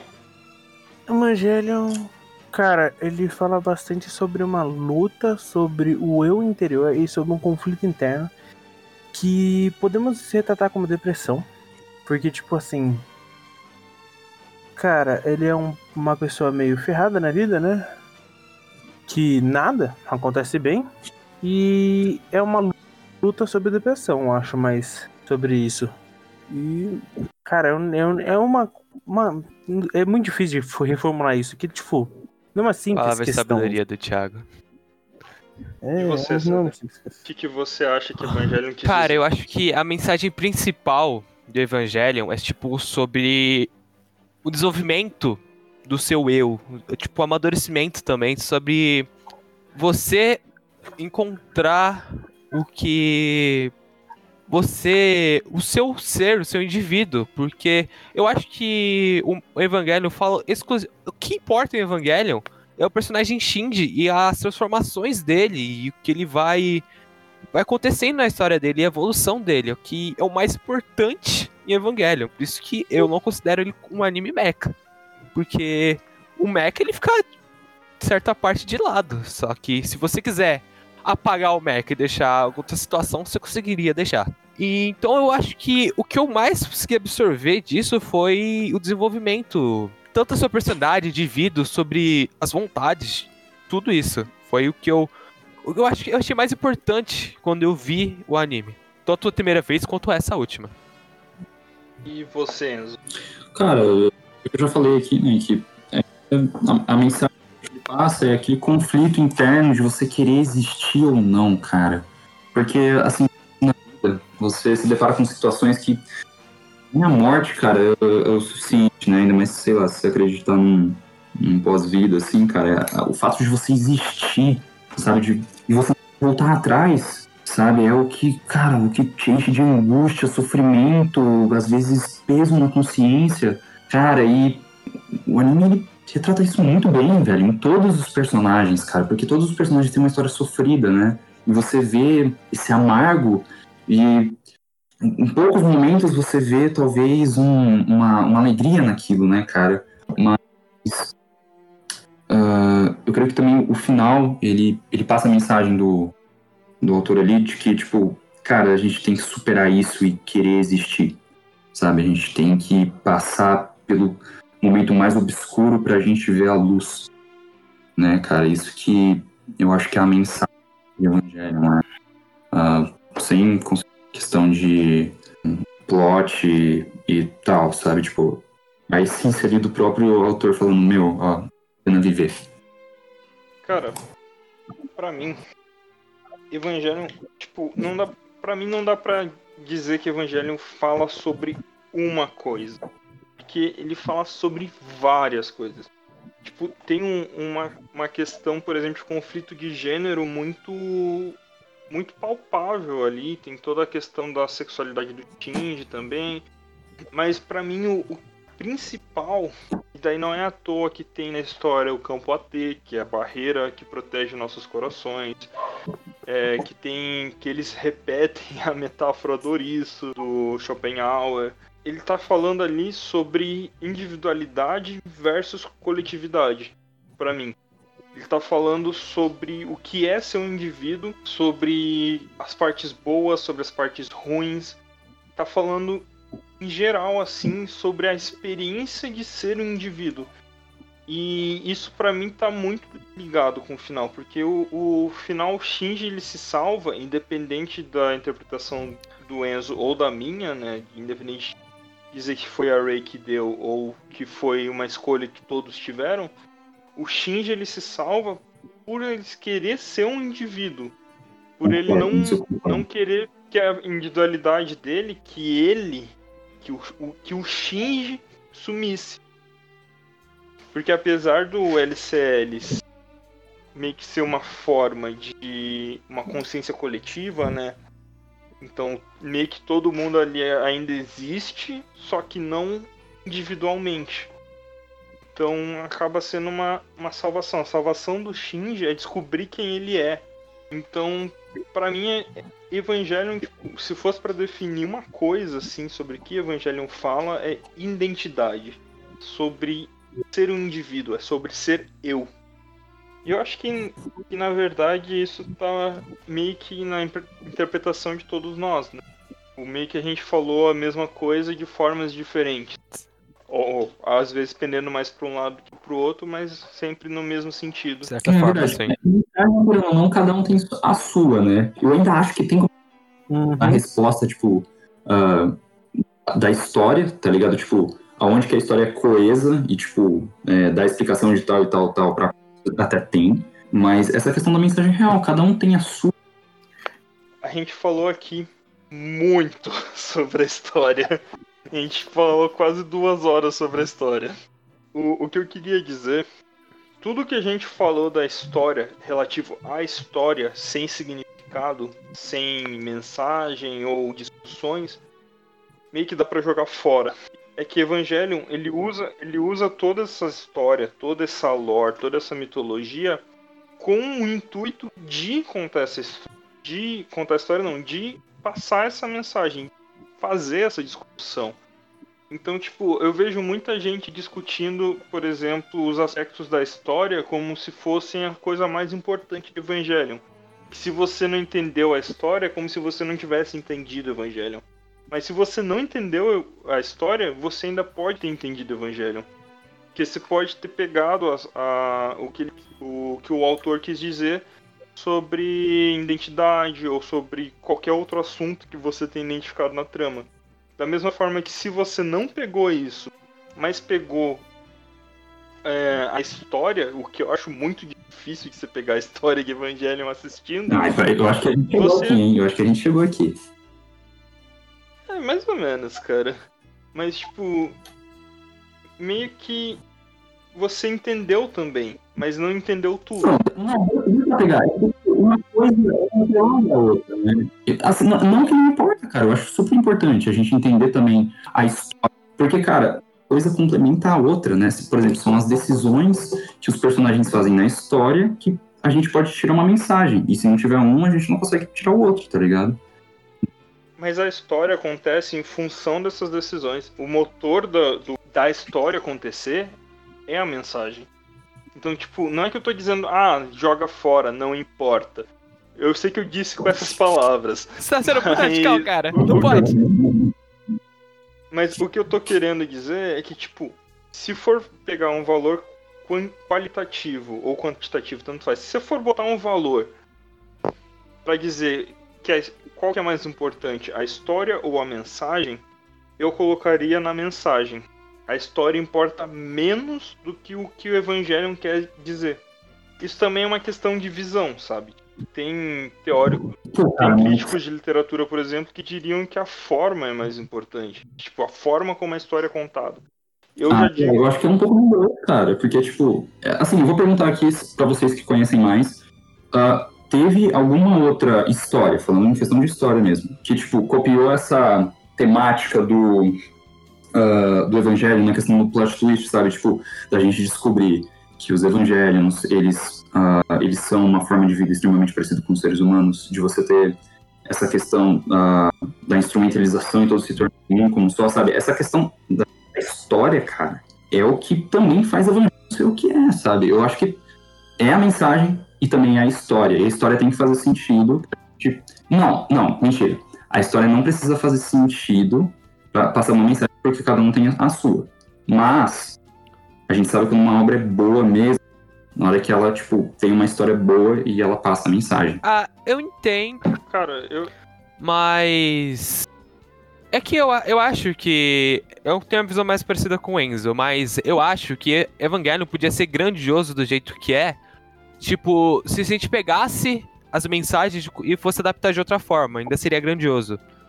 Por isso que, pela visão do Felipe, a mensagem se torna mais importante do que o plot inteiro, saca? Misturar tudo. Eu acho que minha visão é um pouco das duas, misturar as duas de vocês. Cara, pra tentar deixar mais claro o que eu quero dizer. Imagina. a- o, o que eu tô querendo dizer é que, tipo, a história ela é um meio. Ela é um canal. É um canal pra, pra essa mensagem em específica, do jeito que é botada em Evangelion, com todas as nuances e todo o desenvolvimento de personagem que tem, chegar em você. Então, tipo, a história pra mim nada mais é do que canal. Tipo, é, então, por exemplo, realmente, é, a trama de Evangelion ela é única. Sim, tem alguns elementos em algumas outras tramas, mas em geral ela acaba sendo única, até porque o final é bem pessimista. Cara, o que deixa ele ser única e popular é essa única coisa dela ser única. Tipo, não existe outra coisa, ou outro anime, ou outra coisa que a gente pode tentar. A gente pode até tentar comparar, mas não tem nada igual. Tipo, é isso que deixa ela tão pocu- popular. A gente colocou os nossos pontos de vista aqui sobre o que Evangelion quer dizer e sobre a. E agora vocês digam comentários o que vocês acham. César, fala um pouquinho pra gente da sua frase de abertura. Você já explicou um pouquinho aqui sobre por que você acha que Evangelion não é um anime mecha, mas tem mecha, os mechas são importantes, então explica pra gente por que, que Evangelion não é um anime mecha. Aí você vai me, contra- vai me quebrar porque eu vou ter que me contradizer um pouco aqui. Porque os mechas da história de Evangelion são um ponto de partida para esse tipo de história muito importante. Porque. Se é pra pensar nos moldes de hoje em dia, os mechas de Evangelion não são tão tipo, oh my god, mas se você pensar em 95, aqueles mechas eram completamente revolucionários. Somente diferente daqueles de Super Sentai, que eram os robôs quadradões que juntavam e era, ó. Os mechas de Evangelion né? têm toda uma porque- estética Real. e uma função histórica que é algo que foi re- completamente revolucionário. Porque. Até porque os mechas de Evangelion eles são orgânicos. Sim, sim, Então, se, que nem a gente tava falando antes, você basicamente tá dirigindo um kaiju. sim, exato. vez de um robô E gigante. ma- isso pra Echo, se a gente for pensar, é- foi algo completamente mind blow, que tanto é muito importante, tanto a estética quanto essa função que agora se a gente for ver alguns animes, muitos animes agora e filmes que se inspiram têm ou a estética que foi é, criada para esse pro Evangelion, quanto a função de ter partes humanoides, de ter vida naquilo que está controlando. Então, até forma de interação do piloto com o mecha foi esse foi muito importante para toda a história do gênero mecha, de robôs gigantes, de tudo. Sobre essa questão da, da design dos evangelhos, eu vou, eu vou deixar aqui uma recomendação de um vídeo do canal Mimimídias 3000 que se chama Design de Evangelion, que fala especificamente sobre como o Evangelion usa o design na sua trama e ele foca muito nessa questão dos mechas. E eu acho que o, o Evangelion ele é tão revolucionário justamente por essa questão do design, porque não é uma coisa amigável ou que vai trazer conforto. Os mechas, os Evas, eles são monstros, cara. Sim. São monstros É, aterrorizantes. eles falam isso direto, tipo, que nem assim, a, pô, como é que é? Tipo, ah, é, o Shinji, ele se recusa a atacar o, o Eva, que tá o. que tem aparentemente uma pessoa, né? E aí o pai dele pega e ativa o, o, o dummy, né? O, o, qual, que, é- qual que é o nome do tubo? É. É, o tubo dummy lá, né? E aí o Eva, cara, tipo, perde o controle, vai pra cima, cara, e começa a devorar o outro Eva, sabe? Como se fosse um animal. E, tipo, cara, todo mundo horrorizado ali. Nossa, é realmente pesado, né, cara? Porque você vê, tipo, um Eva consumindo o outro Eva e. Ca- Cara, Cara, mas isso Nossa, vem ele- desde o início, cara. Na primeira luta do Shinji, que é- tem um corte, mas quando eles revelam ela, só o robô, quando o robô sai sangue, cara. O robô, quando você não sabia que ele era um era humanoide, gente, tinha uma coisa viva. É, o robô Sangra, e quando ele mano. começa a gritar, né? Ele, o, o robô urra, cara. E você fica. Que porra é essa? O robô tá sangrando e urrando. Dá medo aquilo, cara. é é bom. E, e, tipo, o- se a gente pegar na época, da época, assim, eu assisti esses dias até um anime, um, um OVA que era de mecha. Tipo, o OVA, o mecha era tipo, completamente normal, assim. E era um pouquinho mais ou menos na mesma época. E, tipo, era muito comum o- os mechas eles serem uma espécie de herói, ou então uma própria representação do herói, só que maior, né? E Evangelion ele rompe com isso de uma forma revolucionária nessa questão do design, né? Sim. Tem a frase, né, que eles falam que eles estão usando o inimigo deles contra o próprio inimigo. Então o Mecha não é completamente um aliado. ele também é algo que é assustador pra humanidade, que a humanidade não tem compreensão. Exato, né? E até fica aquela questão lá, tipo, de, ah, se a gente vencer os anjos, e aí, o que, que vai fazer com os Evas depois? Quem que vai ficar com os Evas? Porque, mano, quem tiver os Evas, cara, consegue destruir o resto do mundo, tipo, ser o supremo líder. É, o, o mecha, o, o mecha sempre foi, na verdade, uma expressão de poder, né? Só que o- os Evas, eles são uma expressão de poder incontrolável, né? Porque primeiro que você precisa de um piloto muito específico para conseguir controlar eles. né? Tem que ter a taxa de sincronização. Segundo que tipo, quando eles estão sem controle, eles são bestiais, eles são tipo uma força da natureza assim eu acho que é uma questão muito parecida até com a bom- própria bomba atômica, né? O Eva ele é uma arma muito semelhante à bomba atômica. É um poder destrutivo Hum, enorme, pessoal, cara. Falando nisso, bomba atômica, é, eu quero fazer um link com aquele, é, aquele Eva barra Meca, né? Que eles têm. ah, acho que o governo alemão foi. Não, o, aquele que eles fizeram o teste na Tóquio Que 2. O, que deu- o, o vermelho da açúcar? Não, o do fusão nuclear? Isso, esse mesmo. Que tipo. É, essa questão. É, a química, ele deu errado porque eles não tinham um humano controlando, que nem fazer os Evas, ou porque alguém sabotou Pelo e na real ia dar certo. nessa cena. O, Gen- o próprio Gendo, ele já ele fez um plano com isso. Tanto que quando a Katsuragi, ou a Misato, é, ela entra lá pra desativar o Eva, tá tudo zoado lá porque assim, foi mudado o sistema dele. Então eu acho que foi tipo tudo um plano do Gendo pra não deixar que existissem outros mechas, saca? Ah, eu acho que até pra evitar do projeto Sim. EVA ser cancelado, né? Da, ser cancelado e simplesmente fazerem ah, outros mechas, ah, tipo, mais seguros, não iam perder o controle pra derrotar os, Foi os anjos, pelo né? menos isso que eu entendi dessa parte. Você lembra disso, Felipe? Não. E Thiago? Cara, vagamente, cara. É porque Também. é um episódio só que. É que faz tempo que eu assisti Lá- Evangelho. É, Ah, vocês têm mais alguma coisa a dizer sobre Ah, mechas? vou falar uma coisa mais física sobre os mechas, que é, engra- é legal também pontuar, que os mechas de Evangelho são muito rápidos. Diferente de muitas histórias de robô. mas Os megas são muito rápidos. Tem que ter uma parte que tem um, um anjo que derruba coisa do céu e os eles têm que correr pra pegar. A corrida do Shinji lá é maluca, cara, porque ele, co- ele cobre uma área muito grande e muito rápido. Então, isso também é um ponto muito diferencial das histórias de robôs, de mechas, né? É muito difícil ver mechas tão rápidos assim. Mas muitas histórias, mais animes do que filmes, assim, usam essa velocidade que os mechas têm. É que eles abusam mais, tipo, de uma questão de força, tipo, olha como esse bicho é pesado, como ele se lento, pra que dá a porrada, Sim. seu porradão, né? E enquanto hum, eles não, sei lá, eu, eu pelo menos não senti isso no ah, no Evangelho, né? Tipo, tinha aquelas cenas, tá ligado? Das explosões dos campos AT, que eu acho que eu- era o que Sim. mais chamava minha atenção, né? Os robôs. É porque também os robôs de Evangelho eles não, só, não vão de porrada. Eles estão sempre usando uma fa- a faca de. Só um cara, esqueci o nome da faca.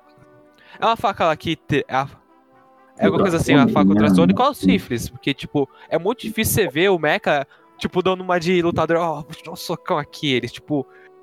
A Katsuki, mano, pega a faca. Eles têm medo, né? os humanos têm medo. Então, eu creio que a gente ah, não vai chegar numa resposta aqui também, né, cara? Porque eu acho que fica naquela questão se o que é um mecha, né, cara? Eu acho que Evangelion ele ele, ele até tipo muda as coisas, mas nem tanto. Eu não sei. Eu, eu, tipo, sei lá, eu não sei se eu, eu, Netflix ia colocar a categoria de ah, filme de mecha no Evangelion, por exemplo, tipo, é considerado o gênero de mecha, né? Sim. Isso que, isso que é interessante. É que você tem que pensar Ah, que atualmente o que é mecha é você tem que é pensar diretamente no Pacific Rim, né? Pacific Rim é um exemplo perfeito de mecha. No, pra, pra É. população geral. Pa- É Pacific Rim, entre aspas, podemos falar que o filme é mecha. Não, e Pacific Rim É, também é bom, completamente baseado em Evangelion. É robô, Tanto, né, mas. É Não, robô. Os, Os anjos Não, é, mas robôs, porque né? também tem a sincronia no Pacific Rim que é necessária, só que em vez de ser entre o ro- robô e outra pessoa, são entre duas pessoas. Eles, tipo, eu acho que essa É. foi uma adaptação que deixou possível pra vir pra Hollywood ser o Pacific Rim. O- Eu acho que o legal dos mechas, porque eu acho que, apesar deles não serem principal da trama, né, eles acabam tendo uma função muito clara, né, tipo, de, de mover a, a- mover a história, né, de toda essa questão do, dos anjos e tal, e deles serem é, uma um filhote de Adão, de certa forma. É. Sim, sim, tem esse ponto também. Cara, o Mecha é muito importante pra história de Evangelho, mas eu ainda não, eu ainda não considero ele um anime Mecha. Sim, ele, cara, é- foge, né? Foge dessa ser simplesmente um anime mecha, Sim. não é tipo simplesmente pra ter as batalhas e as lutas, apesar de que as lutas de Evangelho são muito São boas, bonitas, né, cara? mas Mas, tipo, vocês acham que não é? Tipo, não é, um anime porque- é? é que quando e- você cara, pensa- se encaixa no gênero. Não, o mecha não é um gênero. Acaba sendo, É, né? acaba Tipo, sendo, um- um- mas o problema é que Mas o, o gênero Mecha, é ele, ele remete uma coisa muito. que não tem nada a ver com. específico, né? com Evangelion, saca? Esse é porque, eu- na minha visão. É porque, assim, eu- a gente pode falar ainda que os, os, os Evas são máquinas de combate, eles são mechas. Porque, assim, mesmo que ah, eles não são robôs, eles são feitos de carne e tal, o- cara, qual que é a diferença da gente pra um androide, tipo, mega avançado, tá ligado? A diferença é que ele é orgânico. Não, tipo, é, a- é a mesma coisa, só que ah, a gente poderia entrar no conceito de que se tem alma ou não tem, tá ligado? Mas ah, eu ainda creio que é mecha, só que vai Sim, além. sim. É, é, é como se é como se fosse, por exemplo, um filme de sei lá, um filme de cowboy que trabalha temas tipo a depressão, saca? É a mesma coisa. É um, um anime mecha, só que ele trabalha temas que vão muito além do que um anime mecha normal trabalharia. Eu acho que, tipo, Ou tipo aquele filme Cowboy vs Aliens, que tem o cara do 007, sabe? Que, tipo, é sci-fi. É, é porque, assim, cara, pra mim, considerar Evangelion, ah, Evangelion é um anime mecha. Eu acho Não. que é ser simplificar Eu muito também, que Evangelion eu é. também acho. Ah, mas é, tipo, é anime mecha, sei lá, Não, drama você fala, também. Evangelion é Evangelion. Você não fala, você não dá características sobre. É porque é um punhado. É um, é um anime. Não, É um punhado de um monte de coisa. É, um, é uma, não tem como exemplificar por uma coisa só. Meus queridos companheiros, tivemos problemas com o capitalismo. Desculpe. Voltaremos para o socialismo em breves instantes. Para o Por que, que Evangelion é tão popular?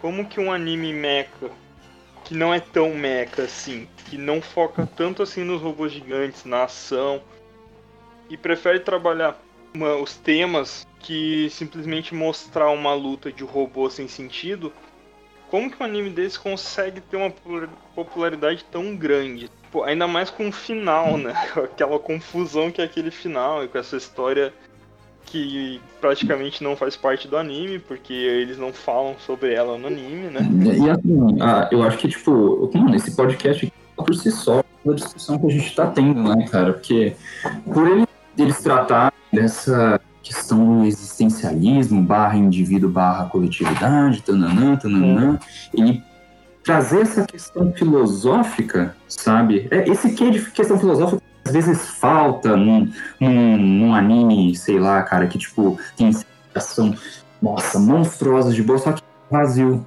tá ligado? Tem uma animação fluida, bonita pra caraca, Sword Art Online. É, e, cara, é.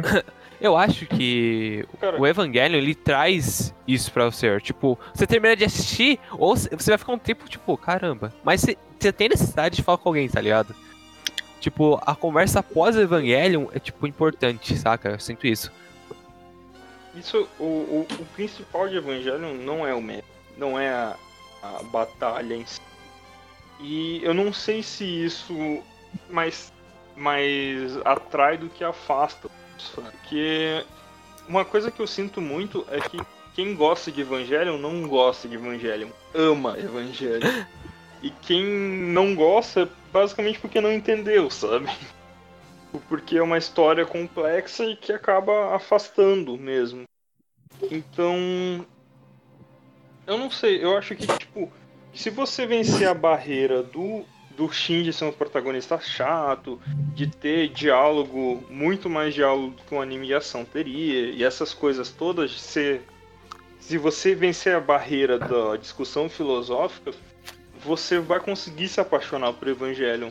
Mas eu acho que essa barreira acaba impedindo, e é isso que me impressiona em Evangelion ser tão popular.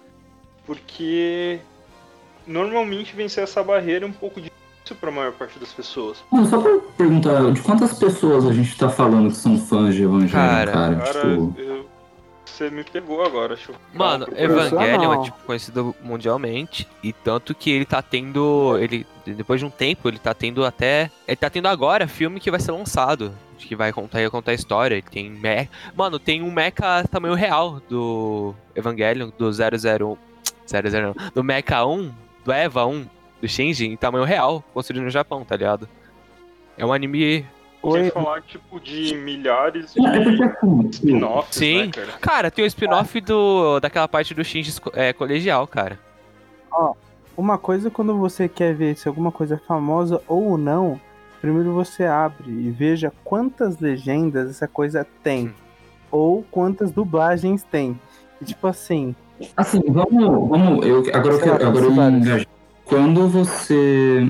ah, por exemplo, moda aí que, mano, revolucionou, cara, muito. Matrix, por exemplo. Matrix, cara, é, é um filme de ação, mas, cara, que tem uma pegada filosófica, que. mesma coisa que, tipo, que Evangelion, tá ligado? Ah, e fez muito sucesso. Mas você sabe qual é eu acho que foi o segredo pra fazer sucesso que o autor falou assim, cara, eu vou escrever uma história de mecha. Só que assim, eu vou inserir por debaixo dos panos, nas entrelinhas, né, a, as questões do coração. Né, cara, as questões do coração, porque ah, eu não vou lembrar o nome desse autor agora, mas ele fala que a única coisa que vale a pena a gente escrever é sobre os, os assuntos do coração, Você sabe? fala o, o autor de Evangelion? Ele não, é cara, é um autor que, cara, influenciou, influenciou muito o George R. R. Martin. Eu, eu tenho até que pegar ele. Ah, o pássaro, meu. dessa frase. Mas. ah,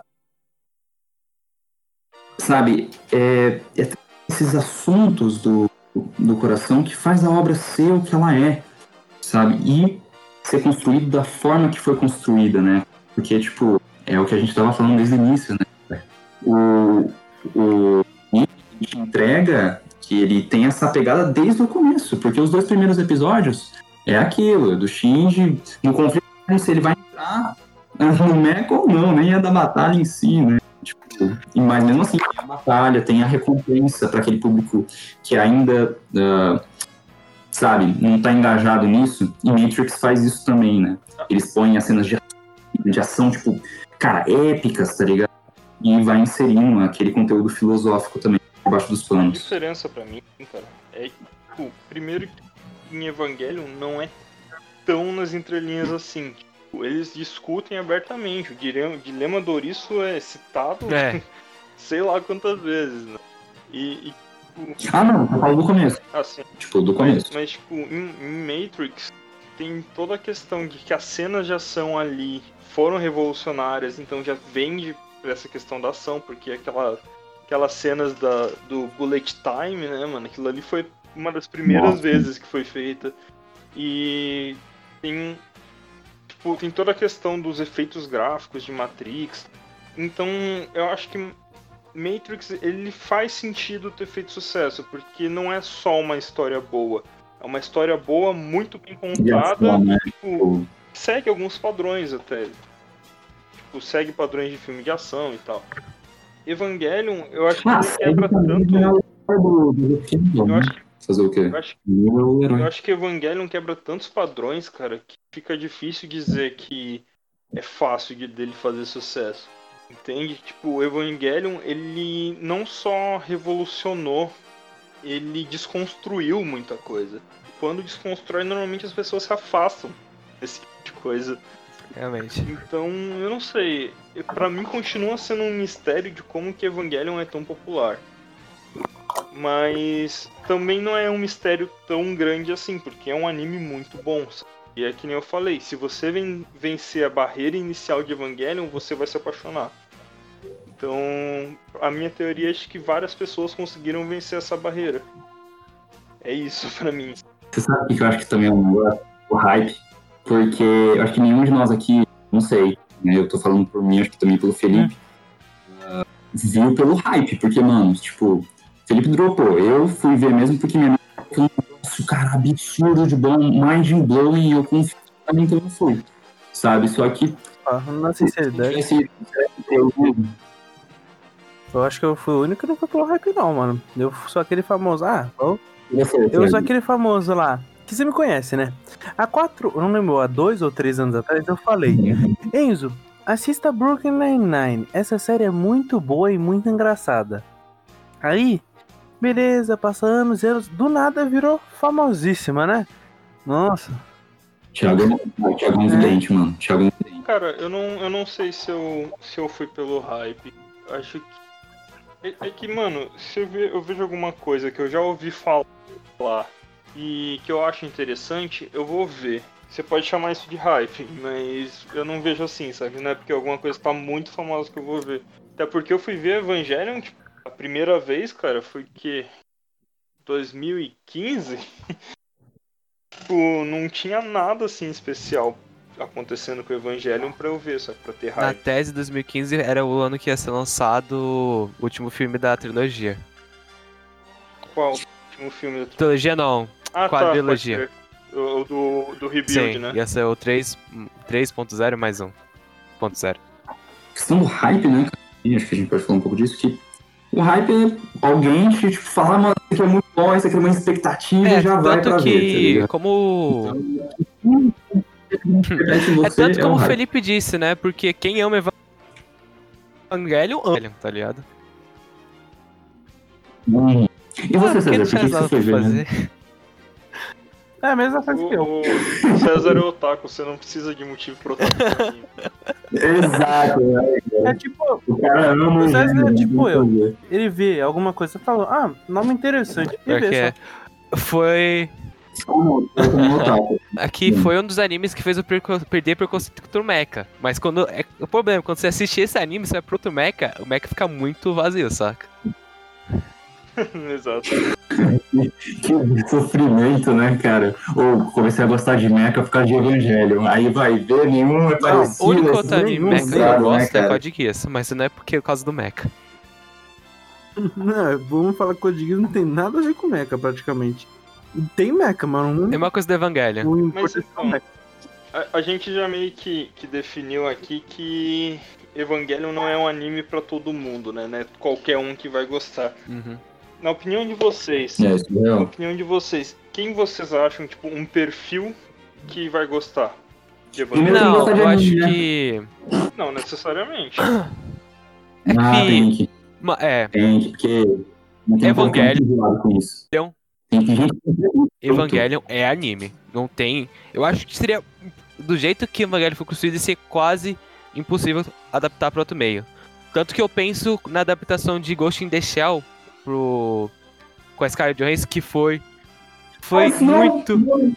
Foi muito Fala, ruim a fala. adaptação de Ghost in the Shell, porque o anime ele tem toda uma pegada dele e tanto e tem umas coisas que são muito anime, tipo os closes, takes, tem muitos take, umas conversas que são muito anime, saca? Então, Até o próprio Ti, né, sim, mano? sim. Tipo, nem, nem precisa ser ti, mas todo anime. A maioria dos animes tem. Ah, tem aquele cozinha aqui assim debaixo da saia. Ó, ó, os meninos. é. Sim. Isso é muito anime, saca? Mas eu acho que Evangelho é um bom anime pra pessoa que não é muito fã de anime, mas ela tem que ter um perfil muito mais específico. Tipo, Não pode ter preconceito contra mim, tá? Você que vai assistir aí. Tipo, enfim, é. Não pode ter preconceito. tipo Death Note. Death Note é um ótimo anime pra pessoa perder o preconceito contra anime. Porém, Evangelion não, é, não, não tem esse mesmo nível é de. Death Note, porque Evangelion tem uma pegada bastante anime. Porém, eu acho que a pessoa que for assistir Evangelion, ela não. não- a, a pessoa que vai assistir. Evangelion, vai ser, se ela tiver o perfil pra gostar, vai ser muito difícil ela ter um preconceito no que ela vai assistir, eu acho. O que vocês acham que, que nem o, o César falou é, sobre a adaptação de Ghost in a Shell? Eu acho que foi o maior erro da história do cinema eles quererem é, adaptar Ghost in a Shell para um live action.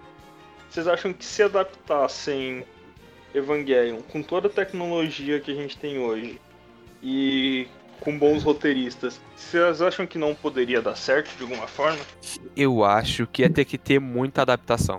não. Tem muita coisa ali que não dá pra passar pro live action. Cara, É, por sinceramente, tipo, o ator- os Não, atores seriam não, impossível de fazer. Não dá. Os atores seriam impossíveis de fazer, eu acho. Não é impossível, mas, tipo, Não, não. teria que ser não, bem, que- ia ser bem difícil achar É ator que, bom pra ser fazer. live action, Cara, não é como interpretar que nem eles, não. Vou te falar, velho. Não é difícil, não. acho que nem isso. Cara, eu sou da opi- eu sou da opinião que nada é nada é impossível de Eu também acho que não é. Tipo, mas mas algumas coisas tem que tomar muito cuidado. Por exemplo, a adaptação que estão fazendo de Sandman agora. eu vou lançar um predict aqui, cara. Mano, vai ser horroroso, cara. Tipo, vai ser uma merda, cara, porque porque, tipo, mano, essa aí é a adaptação de, da série em live action de Avatar. Nossa. Porque vai ser a segunda vez que eles vão estragar Avatar. Nossa, não me fa... Nossa, cara, eu- eu quero ter esperanças, mas tá tão difícil, cara. Ah, é tão não, bom eu poder falar que nunca vi, né? Nossa, Você nunca viu Avatar, mano? Não, é o live action. Ah, o live action. bem. É tão bom falar que eu nunca vi. Ah, velho. E. Tipo, eu acho que. Mas eu acho que a história de Evangelion, talvez ela funcionasse em outra mídia. Eu também acho. Mas eu acho que uma série talvez funcionaria melhor né, Assim, do que uma, um filme. Série da HBO, tá ligado? Porque, mano, um fi... vamos ser sinceros, um filme de Evangelion ele não vai focar no, no que realmente importa, velho. eu assim, olha, robô vai gigante. focar- Filme. O problema de É, filme. vai ser mais ou menos isso. O negócio de filme é o seguinte: filme tem um tempo curto. Porque se a gente pegar todos os episódios, são É. 25 episódios, dividir por 26. 20, vai dar mais de, vai dar mais de 3 horas assistindo. Não, correção histórica. Os episódios de Evangelion tem quase 30 minutos, são 26. É, tá bom, vai dar mais de 3 horas, mais ou menos. Aí o problema é. Cara, você teria que fazer. Tipo, Code Geass, é, tipo, citando um anime. Code Geass, ele fez três filmes pra englobar e ainda, tipo, ficou incompleto ainda. É. Mas eram também 50 episódios, né? É, eram 50 episódios, fizeram três filmes, faltou muita coisa, e então. Eu acho que se fosse fazer, teria que ser série. E eu acho E também. Posso passar um aqui, gente, ó, sobre a adaptação. Seguinte, se for fazer filme, eles teriam que ser seletivos. Muito. Eles teriam que cortar muita coisa, assim, eu creio que os fãs do anime não iam gostar. Mas eles ainda assim poderiam fazer um filme bom. Eu, eu creio que tem Não, essa sim. possibilidade. Ó. Se você pegar. Ghost in a Eu- Shell, não é um filme tão horroroso assim. Só que não é Ghost in a É, Shell, sabe? sim. É que eu acho. Olha, não, eu vou. É, assim, Ghost in the Shell, cara, é, eles. Não, é que é, que é ruim. O filme, o filme não é bom, mas. Não é tipo horrível. É, é, Só fica horrível quando você viu Ghost in the Shell. Você viu Ghost in the Shell, você fala.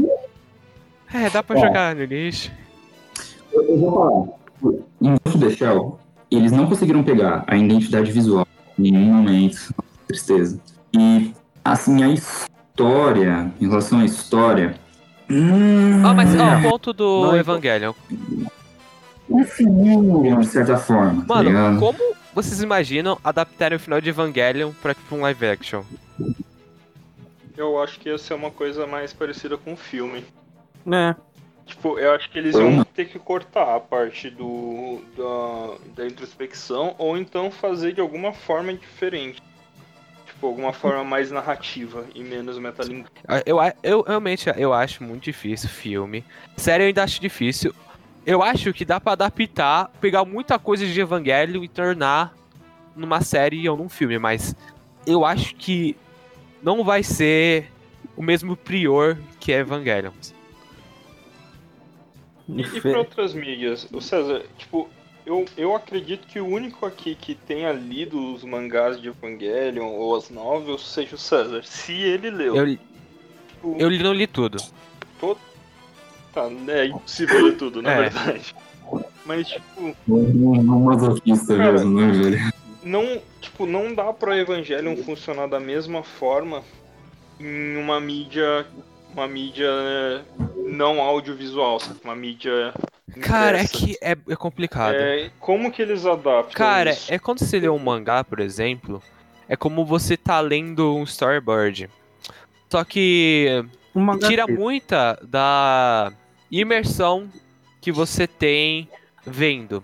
Ler, ler ajuda pra. Te traz uma imersão diferente do que quando você tá vendo o audiovisual. Porém, tanto a pegada da música, dos sons que você está ouvindo, a pausa dos momentos contemplativos, da animação, do audiovisual, é muito importante pra Evangelion. Coisa que não dá pra passar numa escrita ou num mangá. O próprio ritmo da história. Porque, tipo, se você pegar uma, um mangá, ele tem muito mais ritmo. com- O ritmo um mangá é muito mais controlado que uma HQ, por conta das técnicas que eles usam e tal. Mas, tipo, acaba ficando, o ritmo acaba ficando por conta do leitor. Sim, Em, em um É. anime, não. Num anime vai ser na- no ritmo da história. Então, tipo, Uhum. o ritmo de Evangelion ele é muito Sim. importante. cara. Os momentos de contemplação, eles precisam ser contemplativos. Sim, sim. Cara, a cena que eu acho que é muito difícil você ter essa mesma prior é a cena quando o Shinji mata o Kaoru, né, mano? Porque eu acho que fica uns 4 minutos, 4, 3 minutos naquela cena. E, tipo, no mangá, você nunca ia ter isso. Nem no audiovisual você ia ter isso. Áudio, não. Numa, no livro ou no mangá é impossível ter isso. Imagina no mangá eles apresentaram essa cena, mano. Tipo, umas cinco páginas, tá ligado? Não, Tipo, até mais. Porque, não, porque página mas- você pode passar rápido, tá ligado? Você vê, ó, vi imagem, analisei, pá, pá, pá. No, no anime não, você fica ali, cara, e você fica, caralho, ele vai fazer isso mesmo? É que nem aquela cena do Star Wars, não sei se você lembra, César, quando a gente for ver do. Acho que do. Do 8. É, do 8, que tem, tipo. Tá pra destruir a. Acho que é a estrela. Não, estripou, caraca, o Star Destroyer. E aí, tipo, cara, fica aquele silêncio mas também Sim. fica silêncio no filme, só que a gente não chegou nem a de tão Sim. bem construído que é, né? E esse é o das mídias, né? Bem, bem falado pra vocês aí. Ah, deixa eu contar um negócio, tava aqui pensando.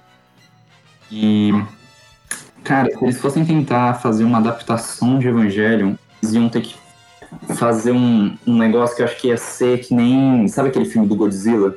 Que o pessoal Aquele que lá do tal. cara que faz o Breaking Bad? É, cara, olha, eu não assisti esse filme, tá? Bem por cima, assim, por críticas, o pessoal que eu conversei e viu o filme. O monstro aparece muito pouco, só tem uma cena de luta quase que no final. E assim, foco nas pessoas, eu queria ver o monstro. Então, assim, ia ser um filme nessa pegada. Ia ser um filme que, tipo, ia aparecer uma cena ou outra, assim, dos, dos mechas, mas ia focar no quê? Ia focar no, no Shinji, ia focar na relação dele com a Rei, com a Katsuragi e com a Asuka, né? E no final, assim, eu creio que o final, eles. Hoje, pelo que a gente tem, né, de é, condições de efeitos especiais, poderia ser algo semelhante, tá ligado? E, tipo, ter toda aquela questão ali do. ah, ah, da, da Ray fundir com Adão e tal, beleza? E até algum trecho curto, assim, de um monólogo do Shinji, né? Se decidindo se ele vai se libertar e tal, e escolher a individualidade ou o seu coletivo. E eu acho que assim funcionaria, É mas que eu acho que ia ser um filme muito resistido. Ia ser um filme muito é, resistido com as pessoas. Porque as pessoas que criticam o Godzilla é a pessoa que tá querendo tá pagando no cinema pra ver um monstro gigantesco. E é isso que tá. É, o, o- tudo. a- a- o nome Godzilla tá passando. E Tá ali pelo espetáculo. sim, então eu acho que ia ser difícil porque ia ter muita gente que ia achar que Evangelion ia ser só um anime tipo de robô gigante de luta, que nem foi Pacific Rim, saca? Eu acho que no primeiro momento, quando fosse adaptado, ia ter esse problema. Ainda, também tem esse ponto. Mano, eu acho que o. É né? Eu acho que um filme de Evangelion ele ia cair no mesmo, no mesmo problema que caiu de Death Note. Que é tipo, ou você desvirtua demais e acaba sendo que nem o filme de Death Note, ou se você for fiel, você vai ter um filme que não é nada comercial. Daí Você tem um filme que não é nada comercial, não vende e a galera fala que é uma merda. Sim, sim, eu acho que é exatamente isso. Mas, tipo, eu preferia um filme que não fosse comercial do Death Note e do Evangelho do que um filme que fosse tipo, só um espetáculo visual sem profundidade nenhuma, sabe? Sim, eu também prefiro. Ah, e uma coisa, retratando sobre o mangá, eu lembrei agora que eu tinha lido o final. E, cara, o foda é agora. Tipo assim, se vocês forem ler o mangá, se vocês verem o filme, vocês verem o. São três finais, mano. Isso que É. ferra. Porque eu lembrei agora que no mangá, no capítulo final. O, Não dá spoiler! é... Ah, não pode? Então vai ter que ver o mangá também. Se quiser saber o que o Thiago ia falar, leia o mangá. Exato. Não, quer saber? Fala, pode falar. Eu, eu uma, Calma aí, eu vou tirar meu fone então mandar, mandar no chat quando você terminar.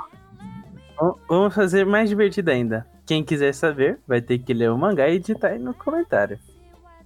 É, mas enfim, eu acho que essa questão da, da adaptação, qualquer, qualquer coisa pra ser adaptada é difícil, mas Evangelion é um pouquinho mais difícil, que nem Sandman, né? Uhum. um pouquinho mais difícil.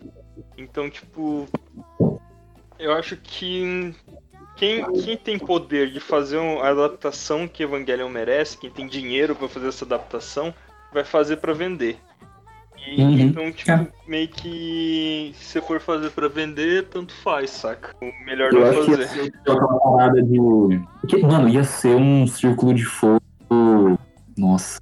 Se- Ia ser um círculo de fogo 2 versão Evangelion. Ia, Ia ser, ia ser o filme, tá ligado? Isso, em vez dos monstros vindo do mar, eles iam vir lá no Polo Sul, sei lá. Do céu, né?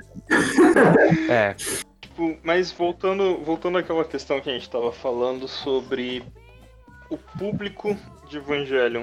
Tipo, então, um fã de Evangelion, uma pessoa que vai virar um fã de Evangelion, tem que gostar de anime. O que mais? ela tem que. Que, que nem eu já falei que, que tem que vencer essa barreira do, do filosófico. Mas, tipo, é só isso? Você precisa ser fã de anime e gostar de Na filosofia. verdade, o negócio é, tem que Não, parar. tem que abraçar a filosofia. Não, tem que abraçar a filosofia. Eu acho que você tem que abraçar. Sim, mas, tipo, não é só isso. Eu sabe? acho. Tipo, Eu acho que a pessoa vai ter que ter um. Ela tem que ter um entendimento já. Entendimento de si e pensar um pouco melhor. Uma pessoa, exemplo, que não consegue, não pensa muito sobre isso, vai ter um pouco de dificuldade pra assistir Evangelion. não- Não sei se vai gostar. Mas, tipo, se você consegue puxar esses pensamentos e ter a capacidade de pensar sobre isso, sem, tipo, sem ficar mal, tá ligado? Também, mas conseguir pensar realmente sobre a mensagem, é uma pessoa que vai conseguir assistir, vai conseguir assistir Evangelion, não vai ter tanta resistência também. Você tem também a questão do gore, né, Sim, cara? sim. Do gore e, da, e dos gatilhos. né? Sim, Tem muito gatilho em. Evangelho. Caramba. Então você, você tipo, não pode ser uma pessoa muito sensível. Você tem que estar, no mínimo, acostumado com gore. Sim. E tanto por causa dos pensamentos, cara. Você pode ficar mal só de, de se for ficar pensando em tudo que a série passa. Se você não conseguir absorver de uma forma positiva isso, saca? Sim. É, tipo um anime. Meu, o Gore, eu acho que assim, eu só. Mano, se você assistiu o anime, até vai tranquilo. Eu acho que o duro mesmo é o filme, cara. O filme que, tipo, dá tapa na cara e chute na Cara, boca, falando velho. sinceridade, ambos. Ó, eu vou falar aqui. Eu. É que eu não lembro a classificação etária do 16 Evangelho, mas se eu fosse classificar. é, eu ia falar que é mais ou menos isso. O filme, é o mangá, eu falaria que. Não, ou a série, eu falaria que é mais ou menos 16 ou até colocaria 18, dependendo. Você Não, vai era dizer. 18, É, mano. 18. Era mais 16 e E 90 o 95. filme? Era mais 16 e Ó. 95. O filme. Eu não sei se. Não existe isso, mas eu colocaria o filme pra pessoas com é, 20 a 22 anos.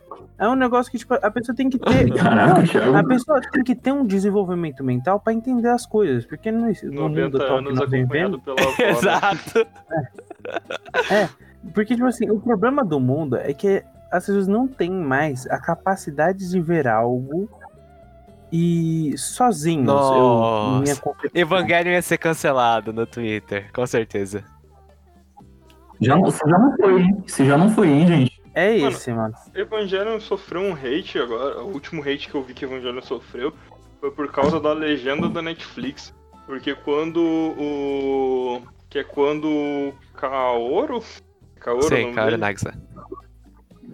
Quando o Kaoru ele vai falar que ele ama o Shinji, ele usa uma palavra em japonês que ela é meio ambígua. Pode ser tanto eu gosto de você quanto eu, Eu amo não lembro qual você. palavra ele usa. E, e na legenda da Netflix eles usaram Eu gosto de você.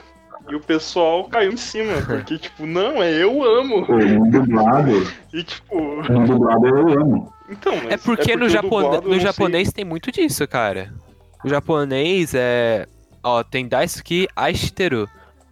Daisuki é, significa eu gosto de você. Mas, tipo, o Daisuki ele pode ser tanto coisa de amor quanto de amigo.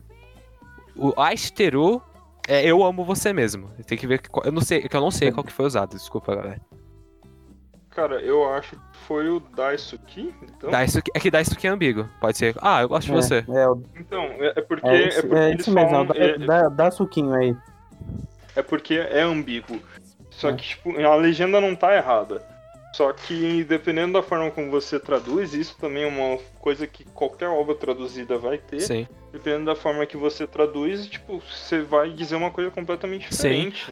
O tradutor, ele acaba sendo um autor intermediário, Sim. né? Sim, com certeza. E é também coisa de cultura, cara. Também pensar nisso. Sim, sim. O Evangelion acho que é uma, uma cultura, um anime que funciona muito pra cultura do Japão, Sim, né? com certeza. É. Tem. Talvez, talvez a, a- aí esteja uma outra, uma outra barreira pro fã de Evangelion, né? Se você não tá acostumado com cultura japonesa ou com outras formas de cultura, talvez você estranhe um pouco o Sim, Evangelion. sim. É, Bom ponto. podemos citar até mesmo preconceito como os filmes brasileiros. Tipo, a gente é, tá acostumado a filmes americanos, essas coisas. Aí quando a gente vê um filme brasileiro, que coisa Sim, a ruim. linguagem acaba sendo outra. né? Sim. É, É porque também, sendo bem sincero, a- os filmes brasileiros que fazem sucesso e que chegam na mídia são horríveis, cara. é, Mas tem muito filme brasileiro Sim, bom, sim, mano. com é, certeza. tipo, Tipo, o último que Bacurau, eu por exemplo. vi é o Bacurau Bacurau. Uma maravilha. É porque a gente. A gente vai. Eu vou tange- tangenciar um pouco, mas é porque aqui no Brasil também eles foram construir uma coisa que faz sucesso um pouco mais diferente do que é, é cinema. Que a gente vê mais no, no Brasil é novela. E novela é uma porcaria, né? A maioria das novelas são uma porcaria. Nossa, Em questão de roteiro, essas Brasil. coisas. É, algumas elas até são. É é porque a novela ela vem muito do, da- do teatro. E quando a gente vê uma atuação teatral, a gente tende a dizer, ah, é ruim. Mas é que é, é meio que transportar uma mídia pra outra, o que a gente tava Sim, falando, sim. saca? A novela ela acaba sendo um transporte do. do dos teatros pra televisão. Então acaba dando esse estranhamento, sabe? Mas enfim, estamos chegando ao final. É, alguém quer falar mais alguma coisa sobre Evangelion? Ou sobre a Ah. última pauta, ou sobre qualquer outra pauta? Ah, eu acho que a gente já gastou bastante sobre o que a gente acha de Evangelho. A gente, a gente falou bastante, mas eu acho que tem muita coisa ainda de Evangelion que só quem assistir vai conseguir entender e pegar, saca? Então, mesmo que você tenha assistido isso sem ter assistido o Evangelion, é importante você assistir porque tem um feeling muito importante assistindo o próprio, não só ouvindo a gente falar. Então, Exa- exatamente, tipo, se você não se, importa, não se importou com todos os spoilers que a gente deu, é, se você ou mesmo não gostou do falou aqui, cara, assiste de qualquer jeito. porque é uma experiência tipo muito única e falar sobre uma experiência não é a mesma coisa que viver essa Exato. experiência.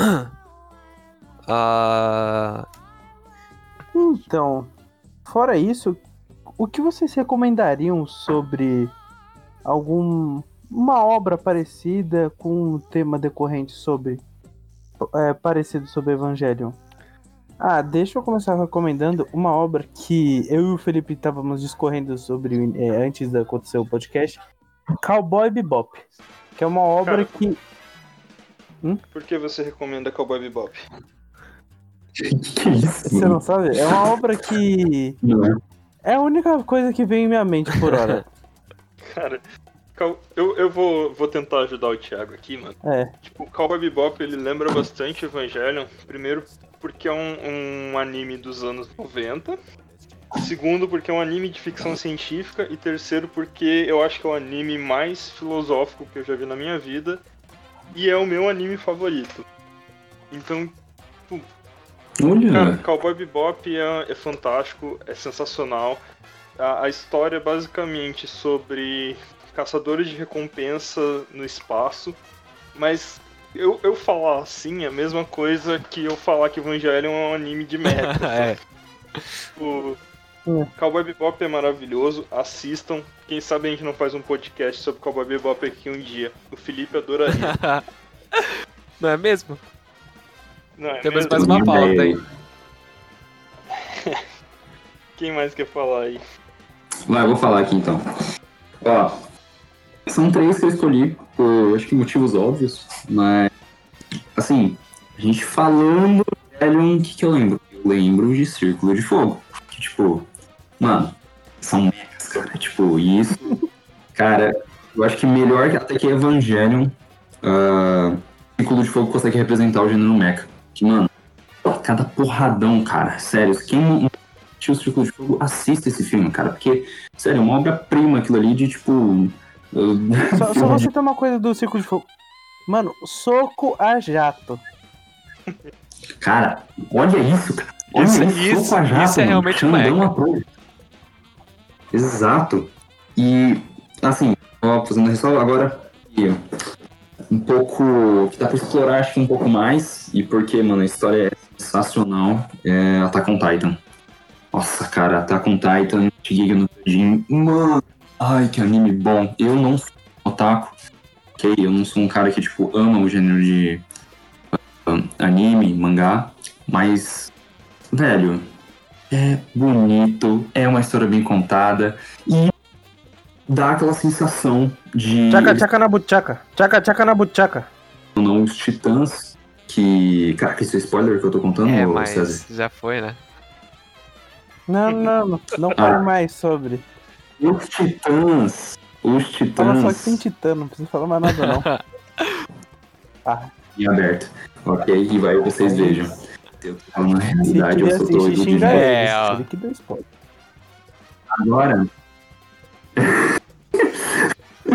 Ah, e agora, pra finalizar, eu acho que o que tem a me pegado muito filosófico aqui dos três, Ghost in the Shell.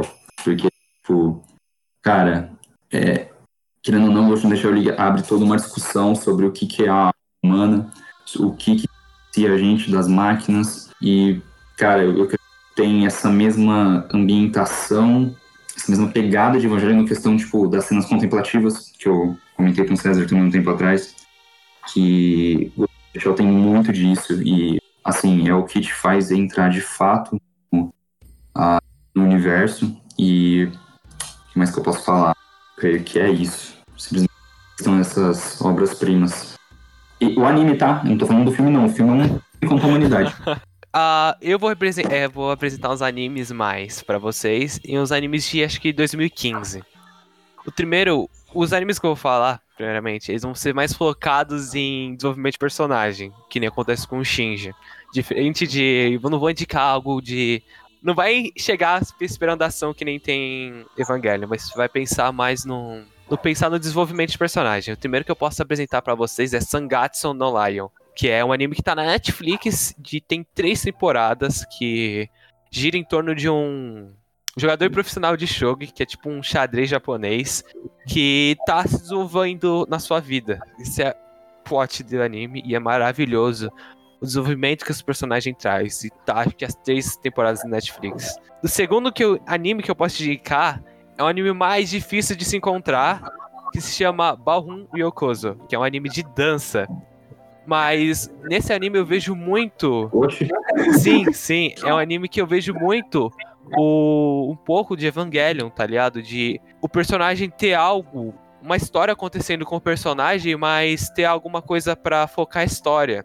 E nesse anime VC Mecha é a dança, dança de salão. E esses são meus dois animes principais pra quem assistiu Evangelion, que é mais sobre esse desenvolvimento de personagem. Mas um anime da década de 90 que quem assiste pode gostar também é Akira, né? Eu não sou muito fã, mas. É, uh, eu tinha que pode ser, pode ser um também. anime que quem assistiu Evangelion pode gostar bastante. Eu vou recomendar aqui. Bom, tá todo mundo recomendando mais de uma coisa, então eu vou recomendar três coisas, só que uma é meio que. Primeiro que eu vou recomendar é um livro, só que tem uma adaptação pro filme. Que eu recomendo que vocês assistam as duas. Mas meio que uma não tem tanto a ver com a outra, que eles mudaram bastante coisa. Que é Blade Runner. Tipo, assista Blade Runner. Que ele debate um pouco sobre a, a identidade, o que é o ser humano e tudo. Mas principalmente leia o livro. O livro se chama. Deixa eu pegar o nome aqui que é meio complicado. Sonhos Ó, de uma coisa, posições. androides sonham com. Androides sonham com ovelhas elétricas. Ah, isso aí. Caraca, cara, nossa, quase acertei. É maravilhoso. Philip K. Dick, que é um dos melhores autores de ficção científica, ou melhor, na minha opinião. Tá bom. Ele é muito foda. Mesmo. Ele discute muito o que é realidade, e nesse livro ele discute muito o que é o ser humano, o que é a humanidade, e ele acaba discutindo também identidade, que é, são discussões parecidas com o que tem em Evangelion. O segundo que eu vou recomendar aqui, ele estoura um pouco, mas talvez você possa gostar. Se você gostou mais da parte filosófica de Evangelion, e principalmente se você gostou do final de Evangelion, que eu acho difícil alguém ter gostado do final, assista Waking Life. Waking Life é um filme de animação. Vocês já devem ter visto em algum lugar o GIF de um de uma animação meio estranha que a menina fala eu não quero ser uma formiga. Sabe? não quer viver a vida automaticamente. É desse filme, é uma menina ruiva. Ele é um filme feito em rotoscopia, né, que é a técnica de animação basicamente, simplificando muito, desenha por cima dos frames filmados. E ele é um filme que discute muito sobre sonho, mas além do sonho, ele discute muitas outras coisas, como identidade, a questão do, da, do ser humano tá virando um- uma máquina, né? Você tá se automatizando. Ele fala sobre sociedade, mas o principal dele é o sonho. Ele é bem pirado assim, mas ele é um, um filme muito bom e vale a pena. Se você gostou da parte filosófica de Evangelion, talvez você goste. Agora, o meu meu próximo, minha próxima recomendação aqui, eu falei que, que o meu anime favorito é Cowboy Bebop. O meu segundo anime favorito é o que eu vou recomendar agora. É, ele é do meu gênero favorito de anime, que é animes obscuros dos anos 90. tipo, que eu amo explorar animes dos anos 90, quanto mais desconhecido pra mim, melhor. É o anime Serial Experiment Lane. Serial Experiment Lane. Alguém, alguém que tá gravando esse podcast comigo já ouviu falar desse anime? Eu acho que eu já ouvi falar. Hum, Só deixa ele eu é um, confirmar. ele é um anime. É aquele lá que a menina tem um negocinho de ursinho na cabeça? É. Ah, então eu já vi. Você já viu? Já. Cara, esse anime é maravilhoso. Ah, Ele eu é um sei que anime anime de- é. Ele é um anime de ficção científica. Manda pra mim aí no chat. E. Cara, eu não sei o que falar pra ele dele sem estragar a experiência, saca? Tipo. O, o que eu posso dizer, é, mano, se teve um anime que me passou a vibe próxima do que Evangelion passou, foi esse. Ele é o anime mais perto, assim, de, de me lembrar Evangelion. É, tanto, principalmente na parte filosófica, mas ele não é, não tem nada a ver com mecha, assim, mas ele é de ficção científica também, então assistam, cara. Tipo, se tem um- alguma coisa que eu acho que pareça com Evangelion, é, labora, é laboratório, laboratório não, caralho. Serial Experiments Lane, mano. Sinistro, velho. Eu tô vendo Cara, umas imagens aqui. O Você negócio... acredita eu que eu não tive coragem de assistir esse anime, cara? Por quê? Eu achei, eu falei assim, cara, vai ser muito pesado pra mim, não vai dar não. Cara, falando Ele é na um pouquinho sinceridade, é pior ainda, eu nem assisti, eu joguei ele Você jogou o jogo? no Play 2 ou Play 1, não lembro qual. Você sabe que esse jogo de Play 2 ele é raro pra caralho, né? Meu Deus. E, e, tipo, ele. Pirata, né, Thiago? Ele é meio. Não. Ô, mano, mas o original dele vale uma nota, cara, porque ele é bem polêmico. Suicídio no meio do jogo. sabe? Cara, você não tem noção. É, eu lembro. É mais pra época, né? Uma- Não, uma coisa que eu lembro que me marcou desse anime é uma hora que ela. Tchaca, tchaca na butchaca. Pescoço, não lembro por quê. Ah, eu lembro. Ó, spoiler! Caralho, eu já chegou no spoiler! Não, vai ter que saber por quê.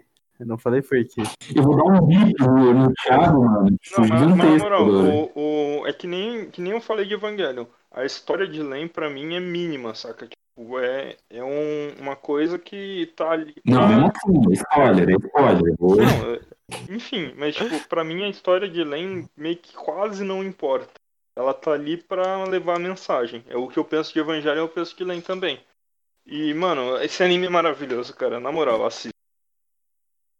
Ah, Nossa, posso assistir, vou tentar assistir. Ah, Superar uma meu coisa. medo. Ah, só falando uma coisa. Esse anime, eu falo que esse no mínimo 20, é 18 pra cima, 100%. Garantido, garantido. Crianças não assistam. Pesadinho, né? É pesadinho. Bem, é isso, né, pessoal? É, espero que vocês tenham gostado do podcast, né? Do Não Tem Cast, porque, cara, a coisa mais difícil que tem é escolher um nome para podcast, então foi isso mesmo, pessoal. É, Tem nome não tem cast. É, Exato. exatamente. Uma coisa. Se vocês quiserem, tipo, dar. Fazer. É, digitem no nossos e-mail que vai estar aí embaixo. Nos comentários aí. É, da sessão. É, o, umas críticas, se vocês quiserem. E também falam sobre um pouquinho sobre também. Assim, a gente vai criar um e-mail, né? Colocar aí, e aí, se vocês mandarem, provavelmente acho que o Felipe, né? O Felipe vai quebrar esse galho para nós e ficar responsável por. Se, se eu não fizer, não faz. ah, ah, importante, se alguém quiser xingar o Enzo, eu vou depois disponibilizar o Por Twitter dele. É, Não, disponibiliza o endereço pra, pra vir uma multidão furiosa. é. Não, mas eu moro aqui também, aí não dá. Olha, mais Enfim. uma coisa. Não, não, é verdade. Não tem endereço não, senão vai, uma coisa. vai comprometer o menino César. O próximo, Agora. nosso próximo podcast, então, será sobre o tema de. Avengers. Super-heróis. A gente vai ter uma discussão aqui sobre o universo de super-heróis em geral. E vamos falar um pouquinho, principalmente, sobre o trailer do novo Batman, né? Vamos destrinchar um pouquinho aquilo ali, ver o. especular um pouquinho o que pode vir a ser. Eu E é já isso. falo, já vou dar um- uma palhinha. Eu falaria Batman, um serial killer? Justiceiro? Quem sabe? Enfim, não estende muito esse assunto aqui, que o nosso tempo está praticamente esgotado. Eu Vou passar noites editando isso aqui. Muito obrigado, pessoal. Um beijo de vocês. Ai, que delícia! Até a próxima. Falou, Valeu. galera. Falou! Esse podcast foi editado pela empresa Enzo Zanotti e outros serviços. Nha.